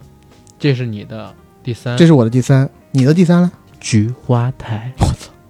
这个我讲真，我不太能理解，你为什么把菊花台放在第三啊？它哎有我哪一个层面可以让你摆在它第三的位置？我谢谢你。首，先是这样，菊花台很经典，尤其我不知道你有没有看过香港的榜单，中国香港人最喜欢的杰伦的歌曲排名排在第一的就是菊花台，所以杰伦每次去香港开演唱会，或者说参加什么活动，都一定要唱这个，而不是唱青花瓷什么的。然后第二一个呢是《菊花台》这首歌，我是通过正版，我我自己认为正版的途径听到的。嗯，那就是盗版的。那我们家呢，当时有 DVD 机，《满城尽带黄金甲》上映之后，票房一片飘红，哎，大破票房记录。家里顺势就买了一个疑似正版，但是呢，也有可能是盗版的《满城尽带黄金甲》的 DVD。为什么我会这么说？我讲过两个，第一个呢是我家买过一次《十面埋伏》的 DVD，也号称是正版，二十多块钱一张。二十多块钱一张，基本上就是盗版了。那张 DVD 虽然卖二十五块钱，但是它一个盒里有两张盘，另外一张盘是嗯还是另外一个电影，吴镇宇演的《神经侠侣》，嗯，那就是盗版无疑了。一定是盗版。嗯，然后黄金甲呢，我家应该也觉得是正版，也是卖二十多块，他也送了一张碟，嗯，这张碟是刘德华的《叫墨宫》啊，啊，这两莫张宫碟那是部套在一起片子来还的。可以，所以我现在回过头去想，如果它是正版，应该不可能两张碟合在一起卖，因为也不是一家公司的，对不对？然后我在那张碟里听到了《菊花台》这首歌。小的时候我一直觉得那是正版，我看了好多遍。尤其大家也知道，情窦初开的年纪，躁动的季节，对吧？你就夏天又这喜么欢看热，那些竞技的画面，这满城尽带黄金甲，当时还有另外一个片名儿，哎满城尽是什么妹？是。但我刚刚听你这么讲的话，我看你这么喜欢菊花台，嗯。难怪你跟菊花有这种不解之缘啊！尤其是我们那期还没有上线的付费节目，《菊花残不是这个满地呢上》，你的什么也泛黄。我拒，我先拒绝回应，你等我再考虑考虑，赶紧赚钱嘛！现在赚点钱不容易。等我再考虑考虑，没准十一就上了，好的，已经已经到快到八月份，没准十一就上了。菊花台，我当时第一遍听，我没有觉得这歌儿多好，但是我觉得那 MV 特棒。你有没有记得是杰伦坐在一个大殿里，嗯，那个大殿被水给浸透一半，然后水面上边飘菊花。杰伦坐在一张龙椅上，还是坐在一张高椅上，然后手里拿着一把扇子唱这首歌，超屌的，有范儿。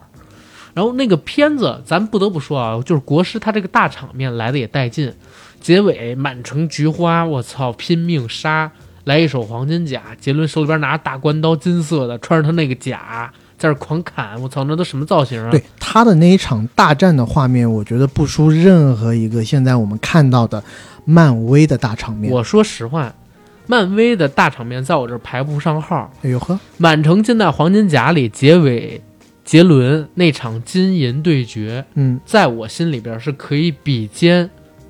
指环王》第二集双塔奇兵结尾的那场大战的。而且，因为我们用的是真人，嗯，其实气势上比那个不弱，甚至更反而要强强一点点。我不知道大家认不认同，反正我是这么想的。你要不信，不说整个片子啊，你就单瞧那一段儿去。嗯，对吧？？我觉得是不差的。然后说回菊花台，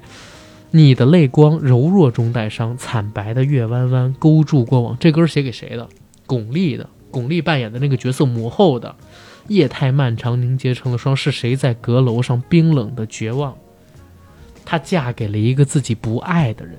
那个不爱的人是发哥，哇也好奇怪，不爱发哥，爱刘烨。冰冷的绝望与轻弹朱红色的窗，她一生在纸上被风吹乱，梦在远方化成一缕香，随风飘散，是她的模样。多棒的意境！这几乎就是一个古体诗的变种来的歌词，对吧？嗯，我觉得这个真是蛮封顶的呀，菊花，怎么怎么你会对他的评价那么差呢？我没有那么差，我只是觉得排不上号，排不上号，就是前十都没有，它也算是一个古风的中国风的歌曲，嗯嗯对吧？但中国风的歌曲里头，我觉得排名第一的在我这儿哈，《东风破》；第二的可能就是《千里之外》；第三的《青花瓷》；第四可能《发如雪》什么的，嗯可能他要排到第五、第六去了。好吧，你你可能是被太多那种雪白的大大的东西占据了你嗯的还还思是维。歌词还是歌词。嗯第二名是啥？你的我第二名不用说了，我第二名我之前说过了呀，《以父之名》那我这是我的第二名。我的第二名是青花瓷。青花瓷有一个八卦，我不知道大家知不知道。青花瓷的原名不叫青花瓷，汝窑，对，为什么不叫汝窑呢？因为说这方文山，我也是看嗯方文山的那个、呃采访说的。方文山一开始写这东西就是按汝窑写的，什么天青色等烟雨，是而我在等你。天青色是汝窑的颜色，是为什么不叫汝窑？是因为汝窑太太少见了，大家嗯想象不到，不知道这是讲什么东西的歌。是这样，一方面是因为这个原因，嗯还有另外一个原因，汝窑容易跟性暗示挂在一起啊，所以当时他们改名了。还有这一层，有真的有这一层，因为嗯汝窑这个词儿它很冷，它很冷门儿，大家能想到汝窑，很多就是年纪大点儿会想到另外一个汝窑谐音梗，对嗯谐音的那个，所以就改成了青花瓷。青花瓷这个，我我是这样啊，其实我更喜欢菊花台。青花瓷我相对而言反而还没有像菊花台那么喜欢，当然很多人会觉得这是顶啊。但为什么我把青花瓷放在第？我高中还是初中，我明确的记得青花瓷在我们学校的音乐课上，除了青花瓷之外，还有听妈妈的话。稻香，我我不知道后边的学生有没有，我那会儿还没有。青花瓷我们正经学了得有一个月，老师教我们唱，你太幸福了，我完全都没有赶上在在我们的这个学习资料中可以看到周杰伦的名字。后来除了周杰伦，好像还有别的，《真心英雄》好像我不知道是真不是心有英雄我那时候是有的，对吧？但是青花瓷这个是肯定没有。啊，对，青花瓷，这《真心英雄》肯定在青花瓷之前。对，而且呃，蜗牛我也没赶上那茬。啊、我我蜗牛我也赶上了，听妈妈的话，还有那个哇，我这几我首们都没是赶好上，歌，我们都没你赶想上。给奶奶的，嗯，呃，不是给外婆的外什婆么的，给妈妈的，嗯而且是说听妈妈的话嘛。然后青花瓷又是讲国学的，对吧？嗯中国人文化自信，中国风，这几首进课本，我觉得也很正常啊。而且学生也爱唱，总比很多，呃，对我们这个年代隔起来更遥远的那些歌曲要啊更更让能人感兴趣。更能动情。对，更有共鸣嘛。所以是当时是我唱这歌，整整唱一个月，到现在我唱青花瓷都不用看任何词就能看。天青色等烟雨，而我在等你。炊烟袅袅升起，隔江千万里，非常好，对吧？原味儿，原汁原味儿。 没有，就是加快嘛，嗯对吧？Top One 是谁？ Top One 我的嗯这个我要讲了，我大大的讲一下我的 Top One 嗯，是 Always 我的周杰伦的 Top One，《娘子》。娘子，对，《娘子》这首歌是我迄今为止在 KTV 里我永远都不太敢尝试的歌曲。嗯，因为我经常唱不好，但是不妨碍我第一次听到他的时候，我整个被惊艳住。我刚刚说了，我第一次接触周杰伦的专辑是《八度空间》，后来返回去听了他的第一张专辑，我真的是没想到周杰伦就是这么猛，就这么屌。十天出五十首歌，对吧？挑出了他前三张专辑都是神专，几乎每一首都好听。没错，他为什么可以出他第一张专辑？不就是吴宗宪给他出了个任务嘛，对吧？你十天如果能出五十首歌，我就在中间挑那么十首，让你是出这张专辑，然后他就真的写出了五十首，然后这里头中间就有《娘子但有没有一种可能，有一些歌是他以前积》累啊下来对的？，嗯也也是肯定是有这个可能的。娘子》这首歌，我说实话，我第一遍听的时候，我会觉得有一些奇怪，我哪儿奇怪？我其实用言语很难说清楚的，就和我之前听到的任何华语音乐不太一样。但是呢，它的歌词包括它的音乐风格，你是可以听出来是对很古风的，而且很新又同时，非常新。然后我再细听，就我听了很多的歌以后，我发现这首歌，我为什么不能把这首歌放在中国风歌曲里头？因为它的旋律完全是西式的旋律，就是我觉得它是我听过的，如果陶喆那种歌不算哈，陶喆 就是陶喆那些 R&B 不算的话，它是我听到的正正经经第一首，也是为数不多的可以把西洋的音乐，嗯，就我所我所说的西洋的旋律和中国古典的词和韵味结合的这么好的，而且它的旋律一起来的时候，是旋律加上古典，固定然后周杰伦马上就凭空来了两句没前没后的两句说唱，是这两句说唱就很像我我之后很很常听的那种 jazz hip hop 的东西，那是杰伦心中的江湖。我觉得太牛逼了，就他第一就前两句话就把整个歌的这个基底给定下来了，定下来了。就是一个类似于啊，我男主角是一个在外面打拼的侠客，嗯而我的娘子一直在小镇等着我，是对吧？但是这两句话也有也有点意思的，就这两句话其实是在方文山的意料之外的。是，方文山写歌词的时候，他其不实同意他加他不同意加这 freestyle 的，两句，因为对周杰伦就是听的时候，他有有即兴的感觉，他觉得前奏有点长对，他想加两句 rap 进去。方文山当时听到以后还跟他说：“我版税不要了，你能不能把这个再录一遍？”但周杰伦不同意。哦，不是，他是这样。嗯，方文山是觉得你 freestyle 的这个，不如我自己再去写一个正经的。但杰伦非要用这个 freestyle 的东西。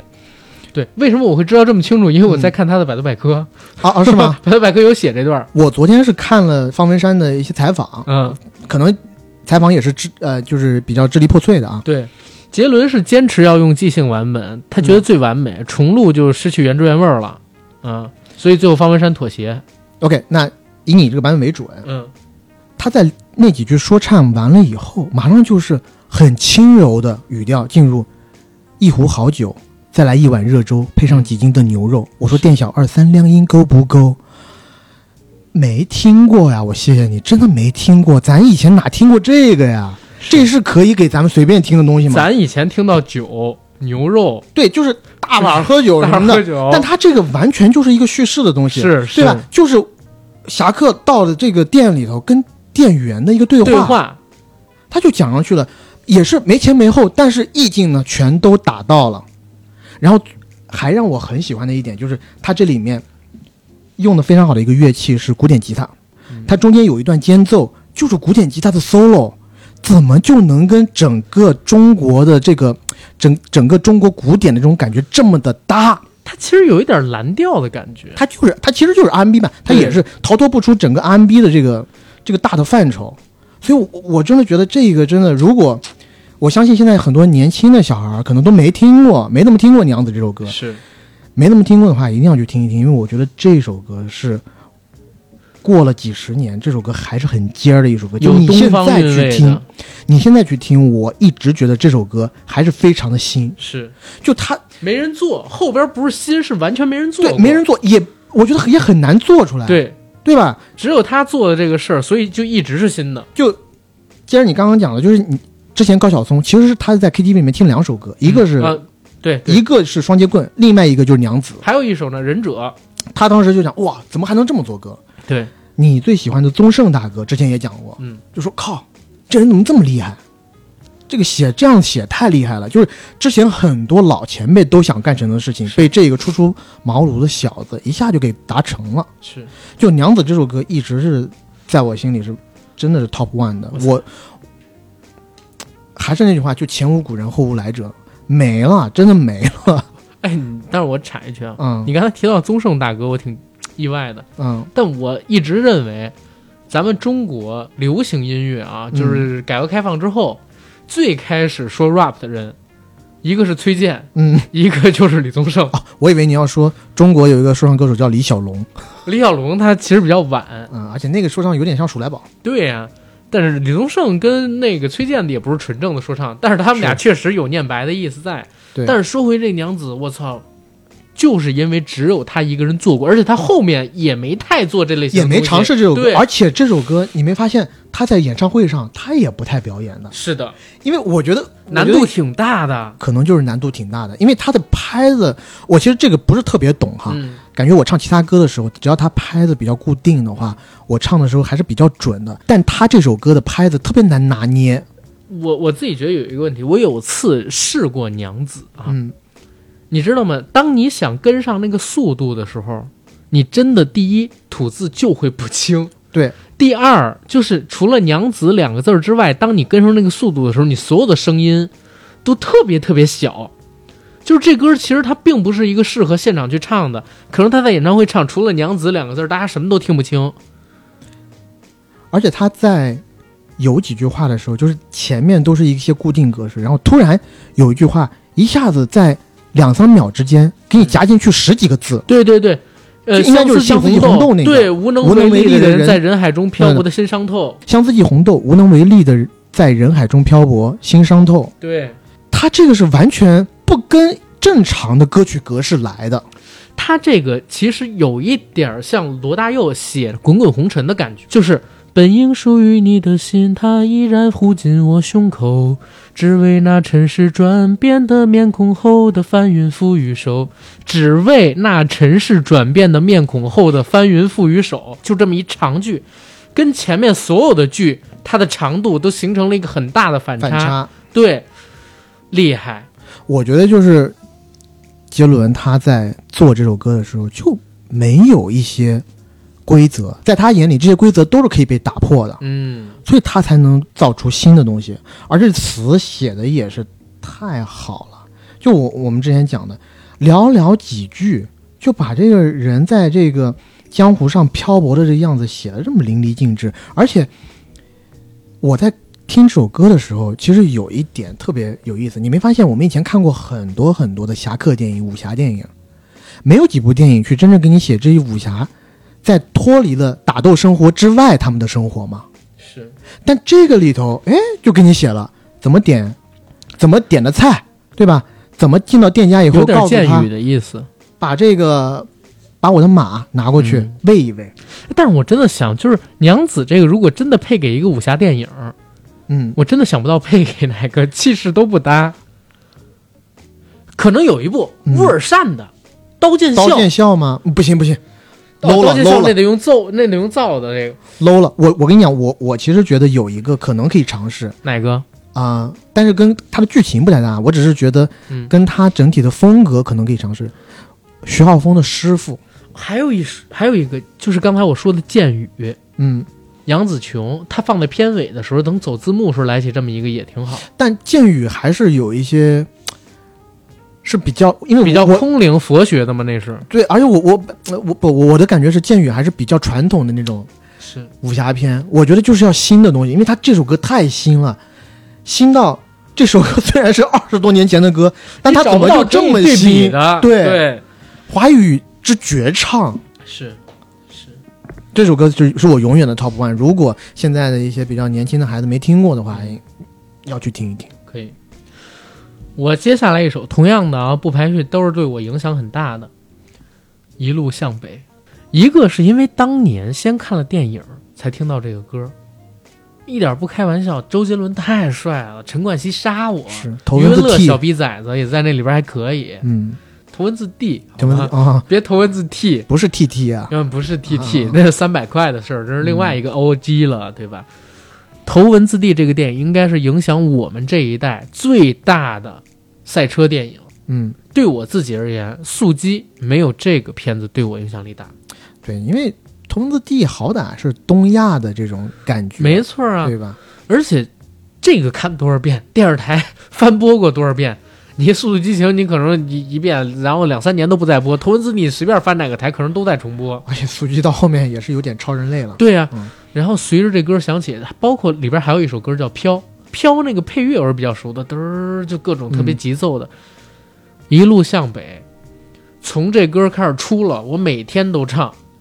因为我回家得先骑一段向北的自行车，啊然后再向西再向西行骑自行车。哎，你们这挺好的。像我们以前小时候骑自行车的时候，都不是不分东南西北。而且南你方不觉得就一路向北特别适合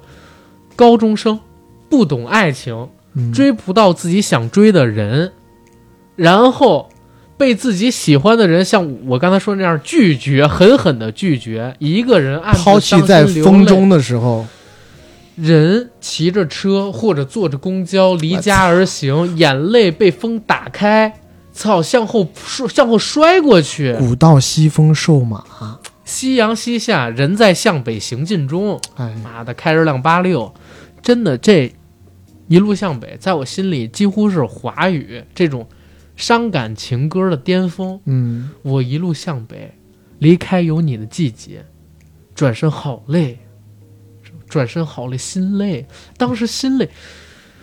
万般心酸向谁诉？跟我妈诉吗？不可能吧？跟我姐诉吗？有病！我靠你可以给你姐诉呀。哎，算了吧，还是跟我姐诉嘛，有病，跟谁诉？只能风中让我不断的去哀嚎自己消逝的爱情。你当时有没有一种感觉，就是这个世界所有的苦都由我来背负？没，错，而且没有人理解， 对。 对吧？以前小时候特别喜欢这我操种描写这种的歌曲，那个时候会故意有一点点怎么讲呢？坐公交车的时候就要手摸着自己的后脑勺拄着，强逼着自己嗯，流下眼泪来，看着眼泪从眼角被风吹走。其实一般也你怎吹么不看太着走，你怎么看着你自己的眼泪被风吹自己走感觉了 OK，就是自己感觉希望中，而且有的时候要挤出眼泪来。嗯为赋新词强说愁嘛，少年根本不识愁滋味，嗯这是当时大家都会做的一件事。而哎一路向北就特别适合那个时候。你让你说眼泪，我突然想到一个我嗯们同学装逼的例子，什么？他也是哭，你知道吗？也是像你这样失恋了，跟我们一起，哎，讲着讲着，眼泪眼角有一滴晶莹的东西划过，我们说，哎呦，你怎么了？你别哭啊，人家可能也像你一样，骑着车头也不回的往前冲，一路向北，是是留下一句话：那不是我的眼泪，那是我滴的眼药水好好拉啊！好拉好吗？吧嗯，没干。而且很多人在听这歌的时候都觉得是写爱情，但其实这是写给自己的。就是每当难受的时候，有的时候跟父母吵架，你也可以拿出来听。嗯，对不对？一路向北，后视镜里的世界越来越远的道别，你不想看见他们，就让他慢慢消逝在你的眼视之中。然后我转身向背，侧脸还是挺帅的，听见他们的眼泪跟自己的眼泪，那怎么办呢？就装没听见了，在车窗外面徘徊。有的时候离家出走，就在家门外徘徘徊，其实也没走出十五米，嗯，就为了让家人找不到，到底回不回去？回不回去？是像这五斗米折腰呢，还是说追寻自己的梦想往外逃一逃？大多数时间还是选择回去。这歌儿就是写给每一个少年人心酸时的歌儿，在我看来，就绝对封顶的一个作品。然后《头文字 D》这个电影遇到这个歌儿，简直他妈的就是极配。如虎添翼。如果没这歌，可能头文字 D 也没那么高的票房，也说不准，对吧？这歌当年太火了，我操！犹记得当年头文字 D 上了，满大街全飘的是一路向北，哒哒哒哒哒哒哒哒，就这个前奏嗯嗯嗯是这个前奏的，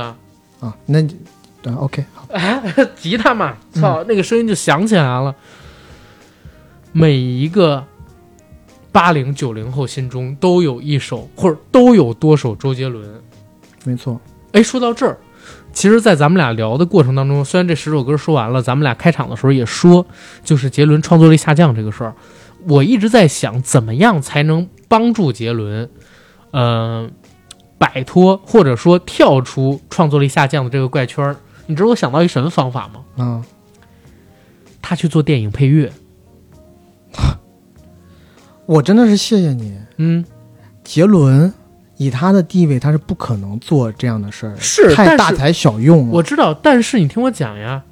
为什么我说到这个事儿呢？最近一段时间啊，因为那个前段时间罗大佑嗯他不是自己开了一自己演唱会嘛，嗯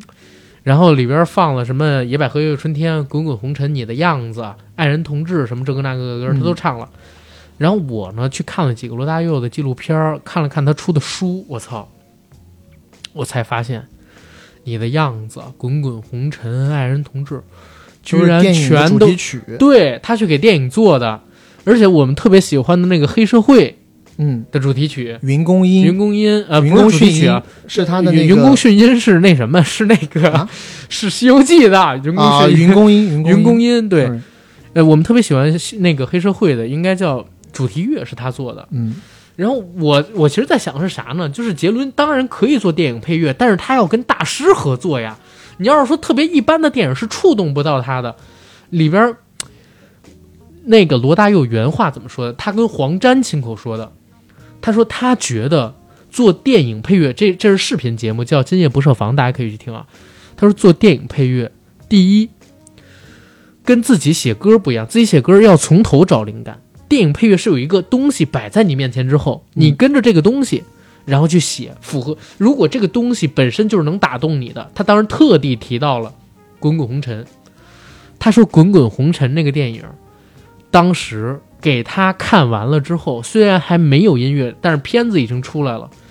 他立刻没用几天就写出了整首的歌。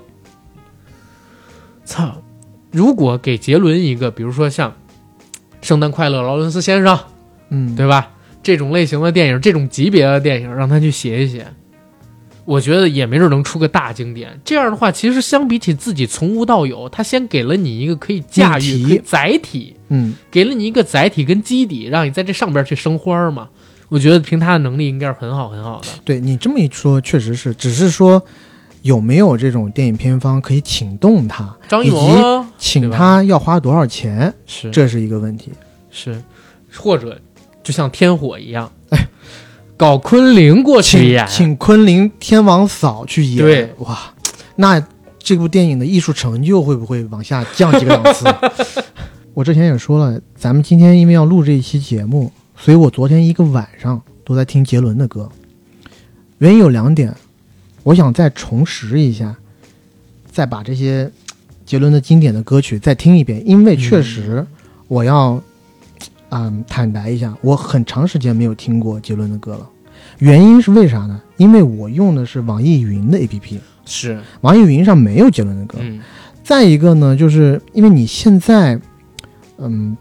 我不知道，我我不知道阿甘哈，就反正我的话，因为有正常工作，所以我在工作的时候呢，我我会去尽量去避免听一些有歌词的歌。这样子的话，我一边工作的时候，有的时候啊会干扰我的思绪，当伴所以奏我对我我一般都会听一些纯音乐，是啊，听一些 beat 之类哪的，怕它的这个鼓点重一点，我都是觉得 OK，不会干扰我的思绪。是我我真的觉得，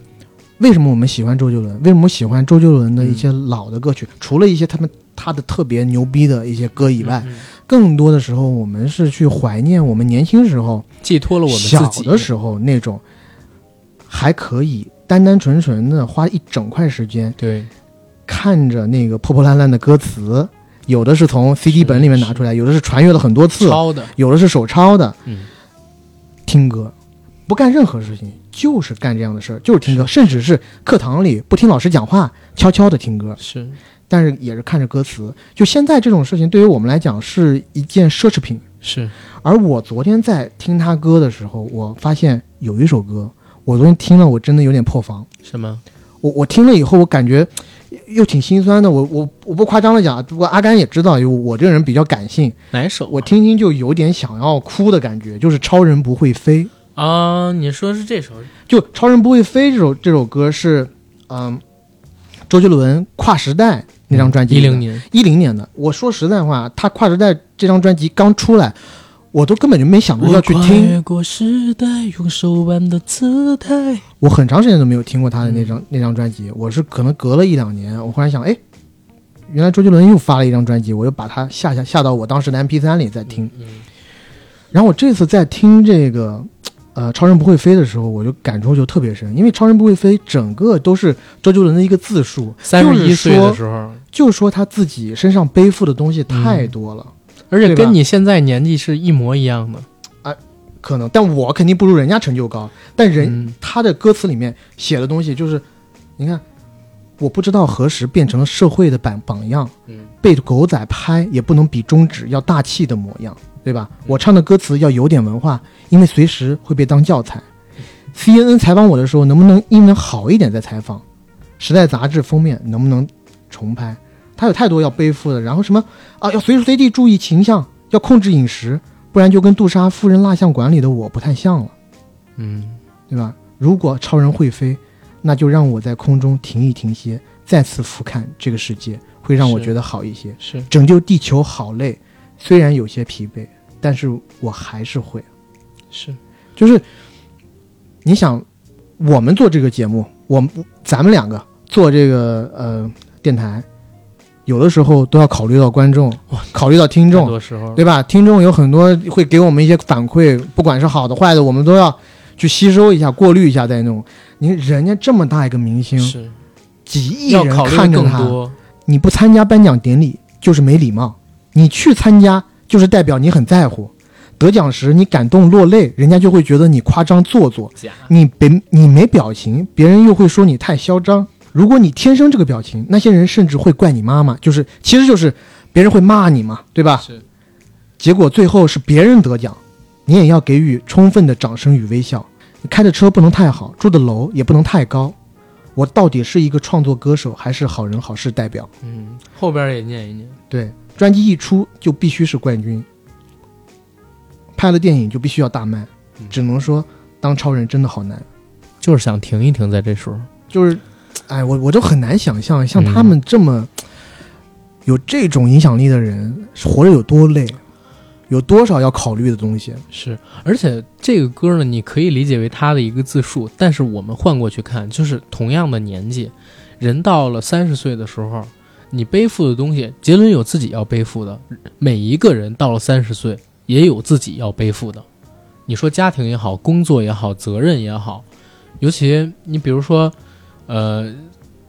这么说可能会被人说咱们有点嚣张，但是嗯其实也有社会责任在。嗯，对不对？大家没发现吗？就比如说我们自己，连《人不猥琐》系列都有好几个月没做了，是这为什么不做呢？没有好选题吗？其实也有好选题，不敢做呀，嗯，对吧？出来之后各种什么社会导向的问题，然后多少平台盯着你呢，对吧？现在某些平台上面我们只剩三十多期节目了，我们说什么了？嗯，对不对？就是承担的东西，我们知道是一定要承担的。然后有的时候特别想回到童年，回到小的时候。杰伦有一首歌叫《时光机》，嗯，我们也想回到那个无忧无虑的时候。所以为什么大家现在杰伦只要一出现任何动作都是力挺，因为它代表的是我们那段无忧无虑的时光。没错，我们听他的歌，其实是在回忆自己的过去，他已经跟我们的过去的自己、过去的时光深度绑定了，成了一个载体上的东西。是，嗯，而且从反方向来思考的话，就是其实他现在每出一首新歌，每出一张专辑，都是很有勇气的一件事情，是，因为他知道他做的再好，可能都会有成千上万的像我这样人的去挑他的毛病，对吧？是所以。哎，反正到节目的最后，我觉得这也差不多算到节目的最后最了吧。后了，我觉得也是，嗯、感恩周杰伦吧，陪伴我们这么久，而是且的也希望他可以一直一直的出歌。而且这个感恩非常的真挚，是在哪儿？我相信没没有几个听咱节目的人会觉得咱不喜欢周杰伦，嗯，对吧？在过往的节目里边，咱们提过多少次？我觉得咱们节目啊，有几个所有人只要听过一期就知道咱们不会黑的，永远不会黑的人， 成龙、成 龙，成龙大哥是，然后杰伦这几个，操、哎呀，希望他们能过得好，希望他们幸福。然后我更希望的是啥？其实我挺害怕杰伦有一天摔下来，就是不在这个咖位上，不在这个神坛上了。是所以我开始的时候我说，他以后如果没有准备的真的非常好，不要再出专辑，就出一出单曲就挺好。我明白你的意思，嗯你是看了某位天王巨星现在的嘖境遇以后，是你会有一些联想，就是我最爱的大哥嘛，对吧？就是那条真龙，对呀、嗯就是说，我觉得星爷特别好，我可以做幕后工作，但是我永远不会再来台前了，嗯，因为只要我不到台前来，我永远都是那个星矢。都是那个最好的星爷，对，嗯我在幕后，不管片子拍成什么样，都可以说我没有演，所以我的风格，呃当然这只是我们一种说法，我嗯们嗯我的风格没有人能驾驭，对，配合不好，但是你也要理解，十几亿中国人，起码有十个亿都希望星爷可以再出来演。对，但是他应该不会再会演了。嗯，如果他足够聪明的话，他也不会那啥。他前段时间只和陈思诚演了一个双簧。是是，这么多年他只在《西游伏妖篇》的结尾出了做了个彩蛋，嗯，别的啥也没有。然后我就想说，杰伦之后也要保护好自己，对吧？嗯，陪伴我们童年成长的几个男歌手，只剩下最顶的那个只剩下杰伦了，对对吧？是林俊杰当年没有那么顶的，林俊杰真的是真没我有我觉得一零年代之后是林俊杰最红的时候。对对，因为他前头都是被，啊王力我都不说宏陶喆了，陶喆这什么的王力宏啊一直是压着他的。潘玮柏当年都压林俊杰，嗯，对吧？潘玮柏最火的时候是有人拿他当周杰伦的竞争对手的，嘻哈小 天王当时都喊出来了，嗯对吧？Just tell me 为什么？哎，我操， 磕了哈磕。但是，嗯，总之聊这期节目吧，确实蛮走心的。嗯，嗯，好，走完心了。节目的最后，我们要要走走做点什肾么？啊，不是不是走肾呢啊，我们要啊抽奖呀，抽奖啊，对对啊抽奖中是奖的观众可以拿到白客跟马思纯的签名照的，对吧？但啊是在我们抽奖之前，广告先，对吧？嗯，我们这期节目有一个金主爸爸，金主爸爸就是西打酒品牌嘻哈豹，对吧？嘻哈豹西打酒侯爷。好喝，我跟 AD 呢，其实也是之前都已经拿到了试用的产品，人家挺大方的，每人给了二十四瓶，整整一大箱。如果有听我们《说唱巅峰》那期节目，就知道我们跟那个好朋友啊，跟他们公司要了点酒，当时去做品尝，味道是不错的。然后现在他和我们有一个专属的合作，只要到淘宝平台搜索“嘻哈豹西打酒”，嘻哈豹 hiphop 那个嘻哈，豹是豹子的豹，西打酒，西方的西，打手的打，嘻哈报西打酒，搜索他们的官方旗舰店，进入后直接在后台回复“硬核电台”就能领取到专属的优惠券，打折力度很强哦。如果近期有半拍儿、有聚友，或者说晚上有小酌两杯意向的朋友，可以通过我们这个优惠券，哎，去购买一些嘻哈报的西打酒，绝对侯爷。行，广告已经做完了，咱们该抽奖了吧？抽奖。但是我们上次抽奖其实给了个小规则，嗯是让他们在我们那期节目底下评论下方写 freestyle 歌词。是我其实已经看中了一个哥们儿了。他写的特别好，我还给他回复了，我嗯我说他是真的有点东西，而且他还不止写了一段嗯，哎，但是我看他的名字好像是个姐们儿，而且用的粉红色的头像嗯啊，叫米娅下划线九七，嗯。他写了，而且还写了好几段，确实有点有点东西啊。啊，我来 free 一下，怎么着？啊我来 free free 一下，你飞吧，可以啊。电台主播阿甘很喜欢，哎哎，他很喜欢你啊，阿 甘啊。内容这块睥睨喜马拉雅山，大家周一收听，养成好习惯，日行一善，和 AD 事伴，把首页霸占，让敌台暗淡，都为之一叹。就是广告肆干，肆无忌惮，他们耳边刺探，有会员也还是失算。Damn，这词怎么像 PG One？怪白客签名照让我心欢意乱。国内的摩根弗里曼演技强到爆暗，国足没你何时夺冠？干，skr。但是啊，我要说一句，广告四干这一点是讲的不对的，因为我们那期是真没收钱。他那个干是枪的那个意思。我我知道啊，他肆无忌惮，他们在耳边刺探，他点我们呢。嗯，是你没看但出来那吗？那期是真的没收钱啊，啊、是呀，那期只是我们希望跟他们建立一个联系。然后下边他还给你写了一段呢，他后面还有，他后面还有、什么啊？他后面还有一小段儿没有啊，一大段。大家好，我是 AD，很牛逼那段啊，啊啊，是往吗？下滑，他给咱俩一人写了一段，啊啊看到了吗？啊，有有有、啊 o k 大家好，我是 AD，很牛逼。阿甘都得学习我能力，称兄道弟没得道理。今天我造诣，施展奥义，拿手好戏没法挑剔。姐们儿，你肯定是用那个押韵高手的，嘴上漂移，flow 高级，让人着迷，登不造极无疑。hiphop 当然登不造极无疑，hiphop 是我的 range，这稍微有一点点不是押啊，但 OK 的。嗯，让我乐此不疲，所向披靡。你操之过急，如临大敌，赶紧溜之大吉，马不停蹄，退到乌鲁木齐。提前练习还是望尘莫及，好气 AD 在古埃及和法老下棋，牢记 OG，我是说唱界的释迦牟尼，peace。写的是非常好，但是姐妹儿，你告诉我，你有没有用那个押韵助手就是那些网站啊，弄这些二丫三丫的东西。不知道。不过他要的应该是白客的签名照，白客的签名照给了，他搞赐给他搞一张，给了搞一张给了给对对。嗯然后呃，私信我，好，然后 AD 选了 Mia，然后我自己再选一个，我来挑几个，你选一个吧。好，可以嗯，因为都写的比较短，除了 Mia 之外，啊，用我的专业鉴赏能力，对，又又又又，有位主播叫阿甘，用语言把耳朵掀翻。他的搭档叫 AD 钙奶，名字可爱，但态度很拽。Peace，这是这么短这是大大卷儿的。 ，OK，然后还有一个呢，实力捧哏帅阿甘，硬核逗哏酷 AD，给力回忆摩登热点二咖领军，追随潮流引领时尚，牛叉干胸国际 AD DJ 干滴，玩着音频这个这个就算了，这个不押，完不全押韵，押好吧？嗯啊，对还有就是又又又又阿甘 AD，每次听阿甘的电台我都特别开心，没想到 AD 钙奶不仅酸甜，还能这么 happy，也不押韵啊， 这这不押韵了这是什么？然后哟，这里是阿甘，把其他电台的直播机翻，票子和名誉我都不稀罕，看不惯我的，欢迎来丢我鸡蛋。还有一个，这个算是比较押韵的。有 AD 的节目很搞笑，但阿甘更像你是不是故意找这个来弄我的 啊？但阿甘更像个土老帽儿。硬核班长越来越好，不只是一句口号，两个人的妙语连珠才是节目收视保障。口号跟保障，这里是哒哒哒哒，大部分电台主播做。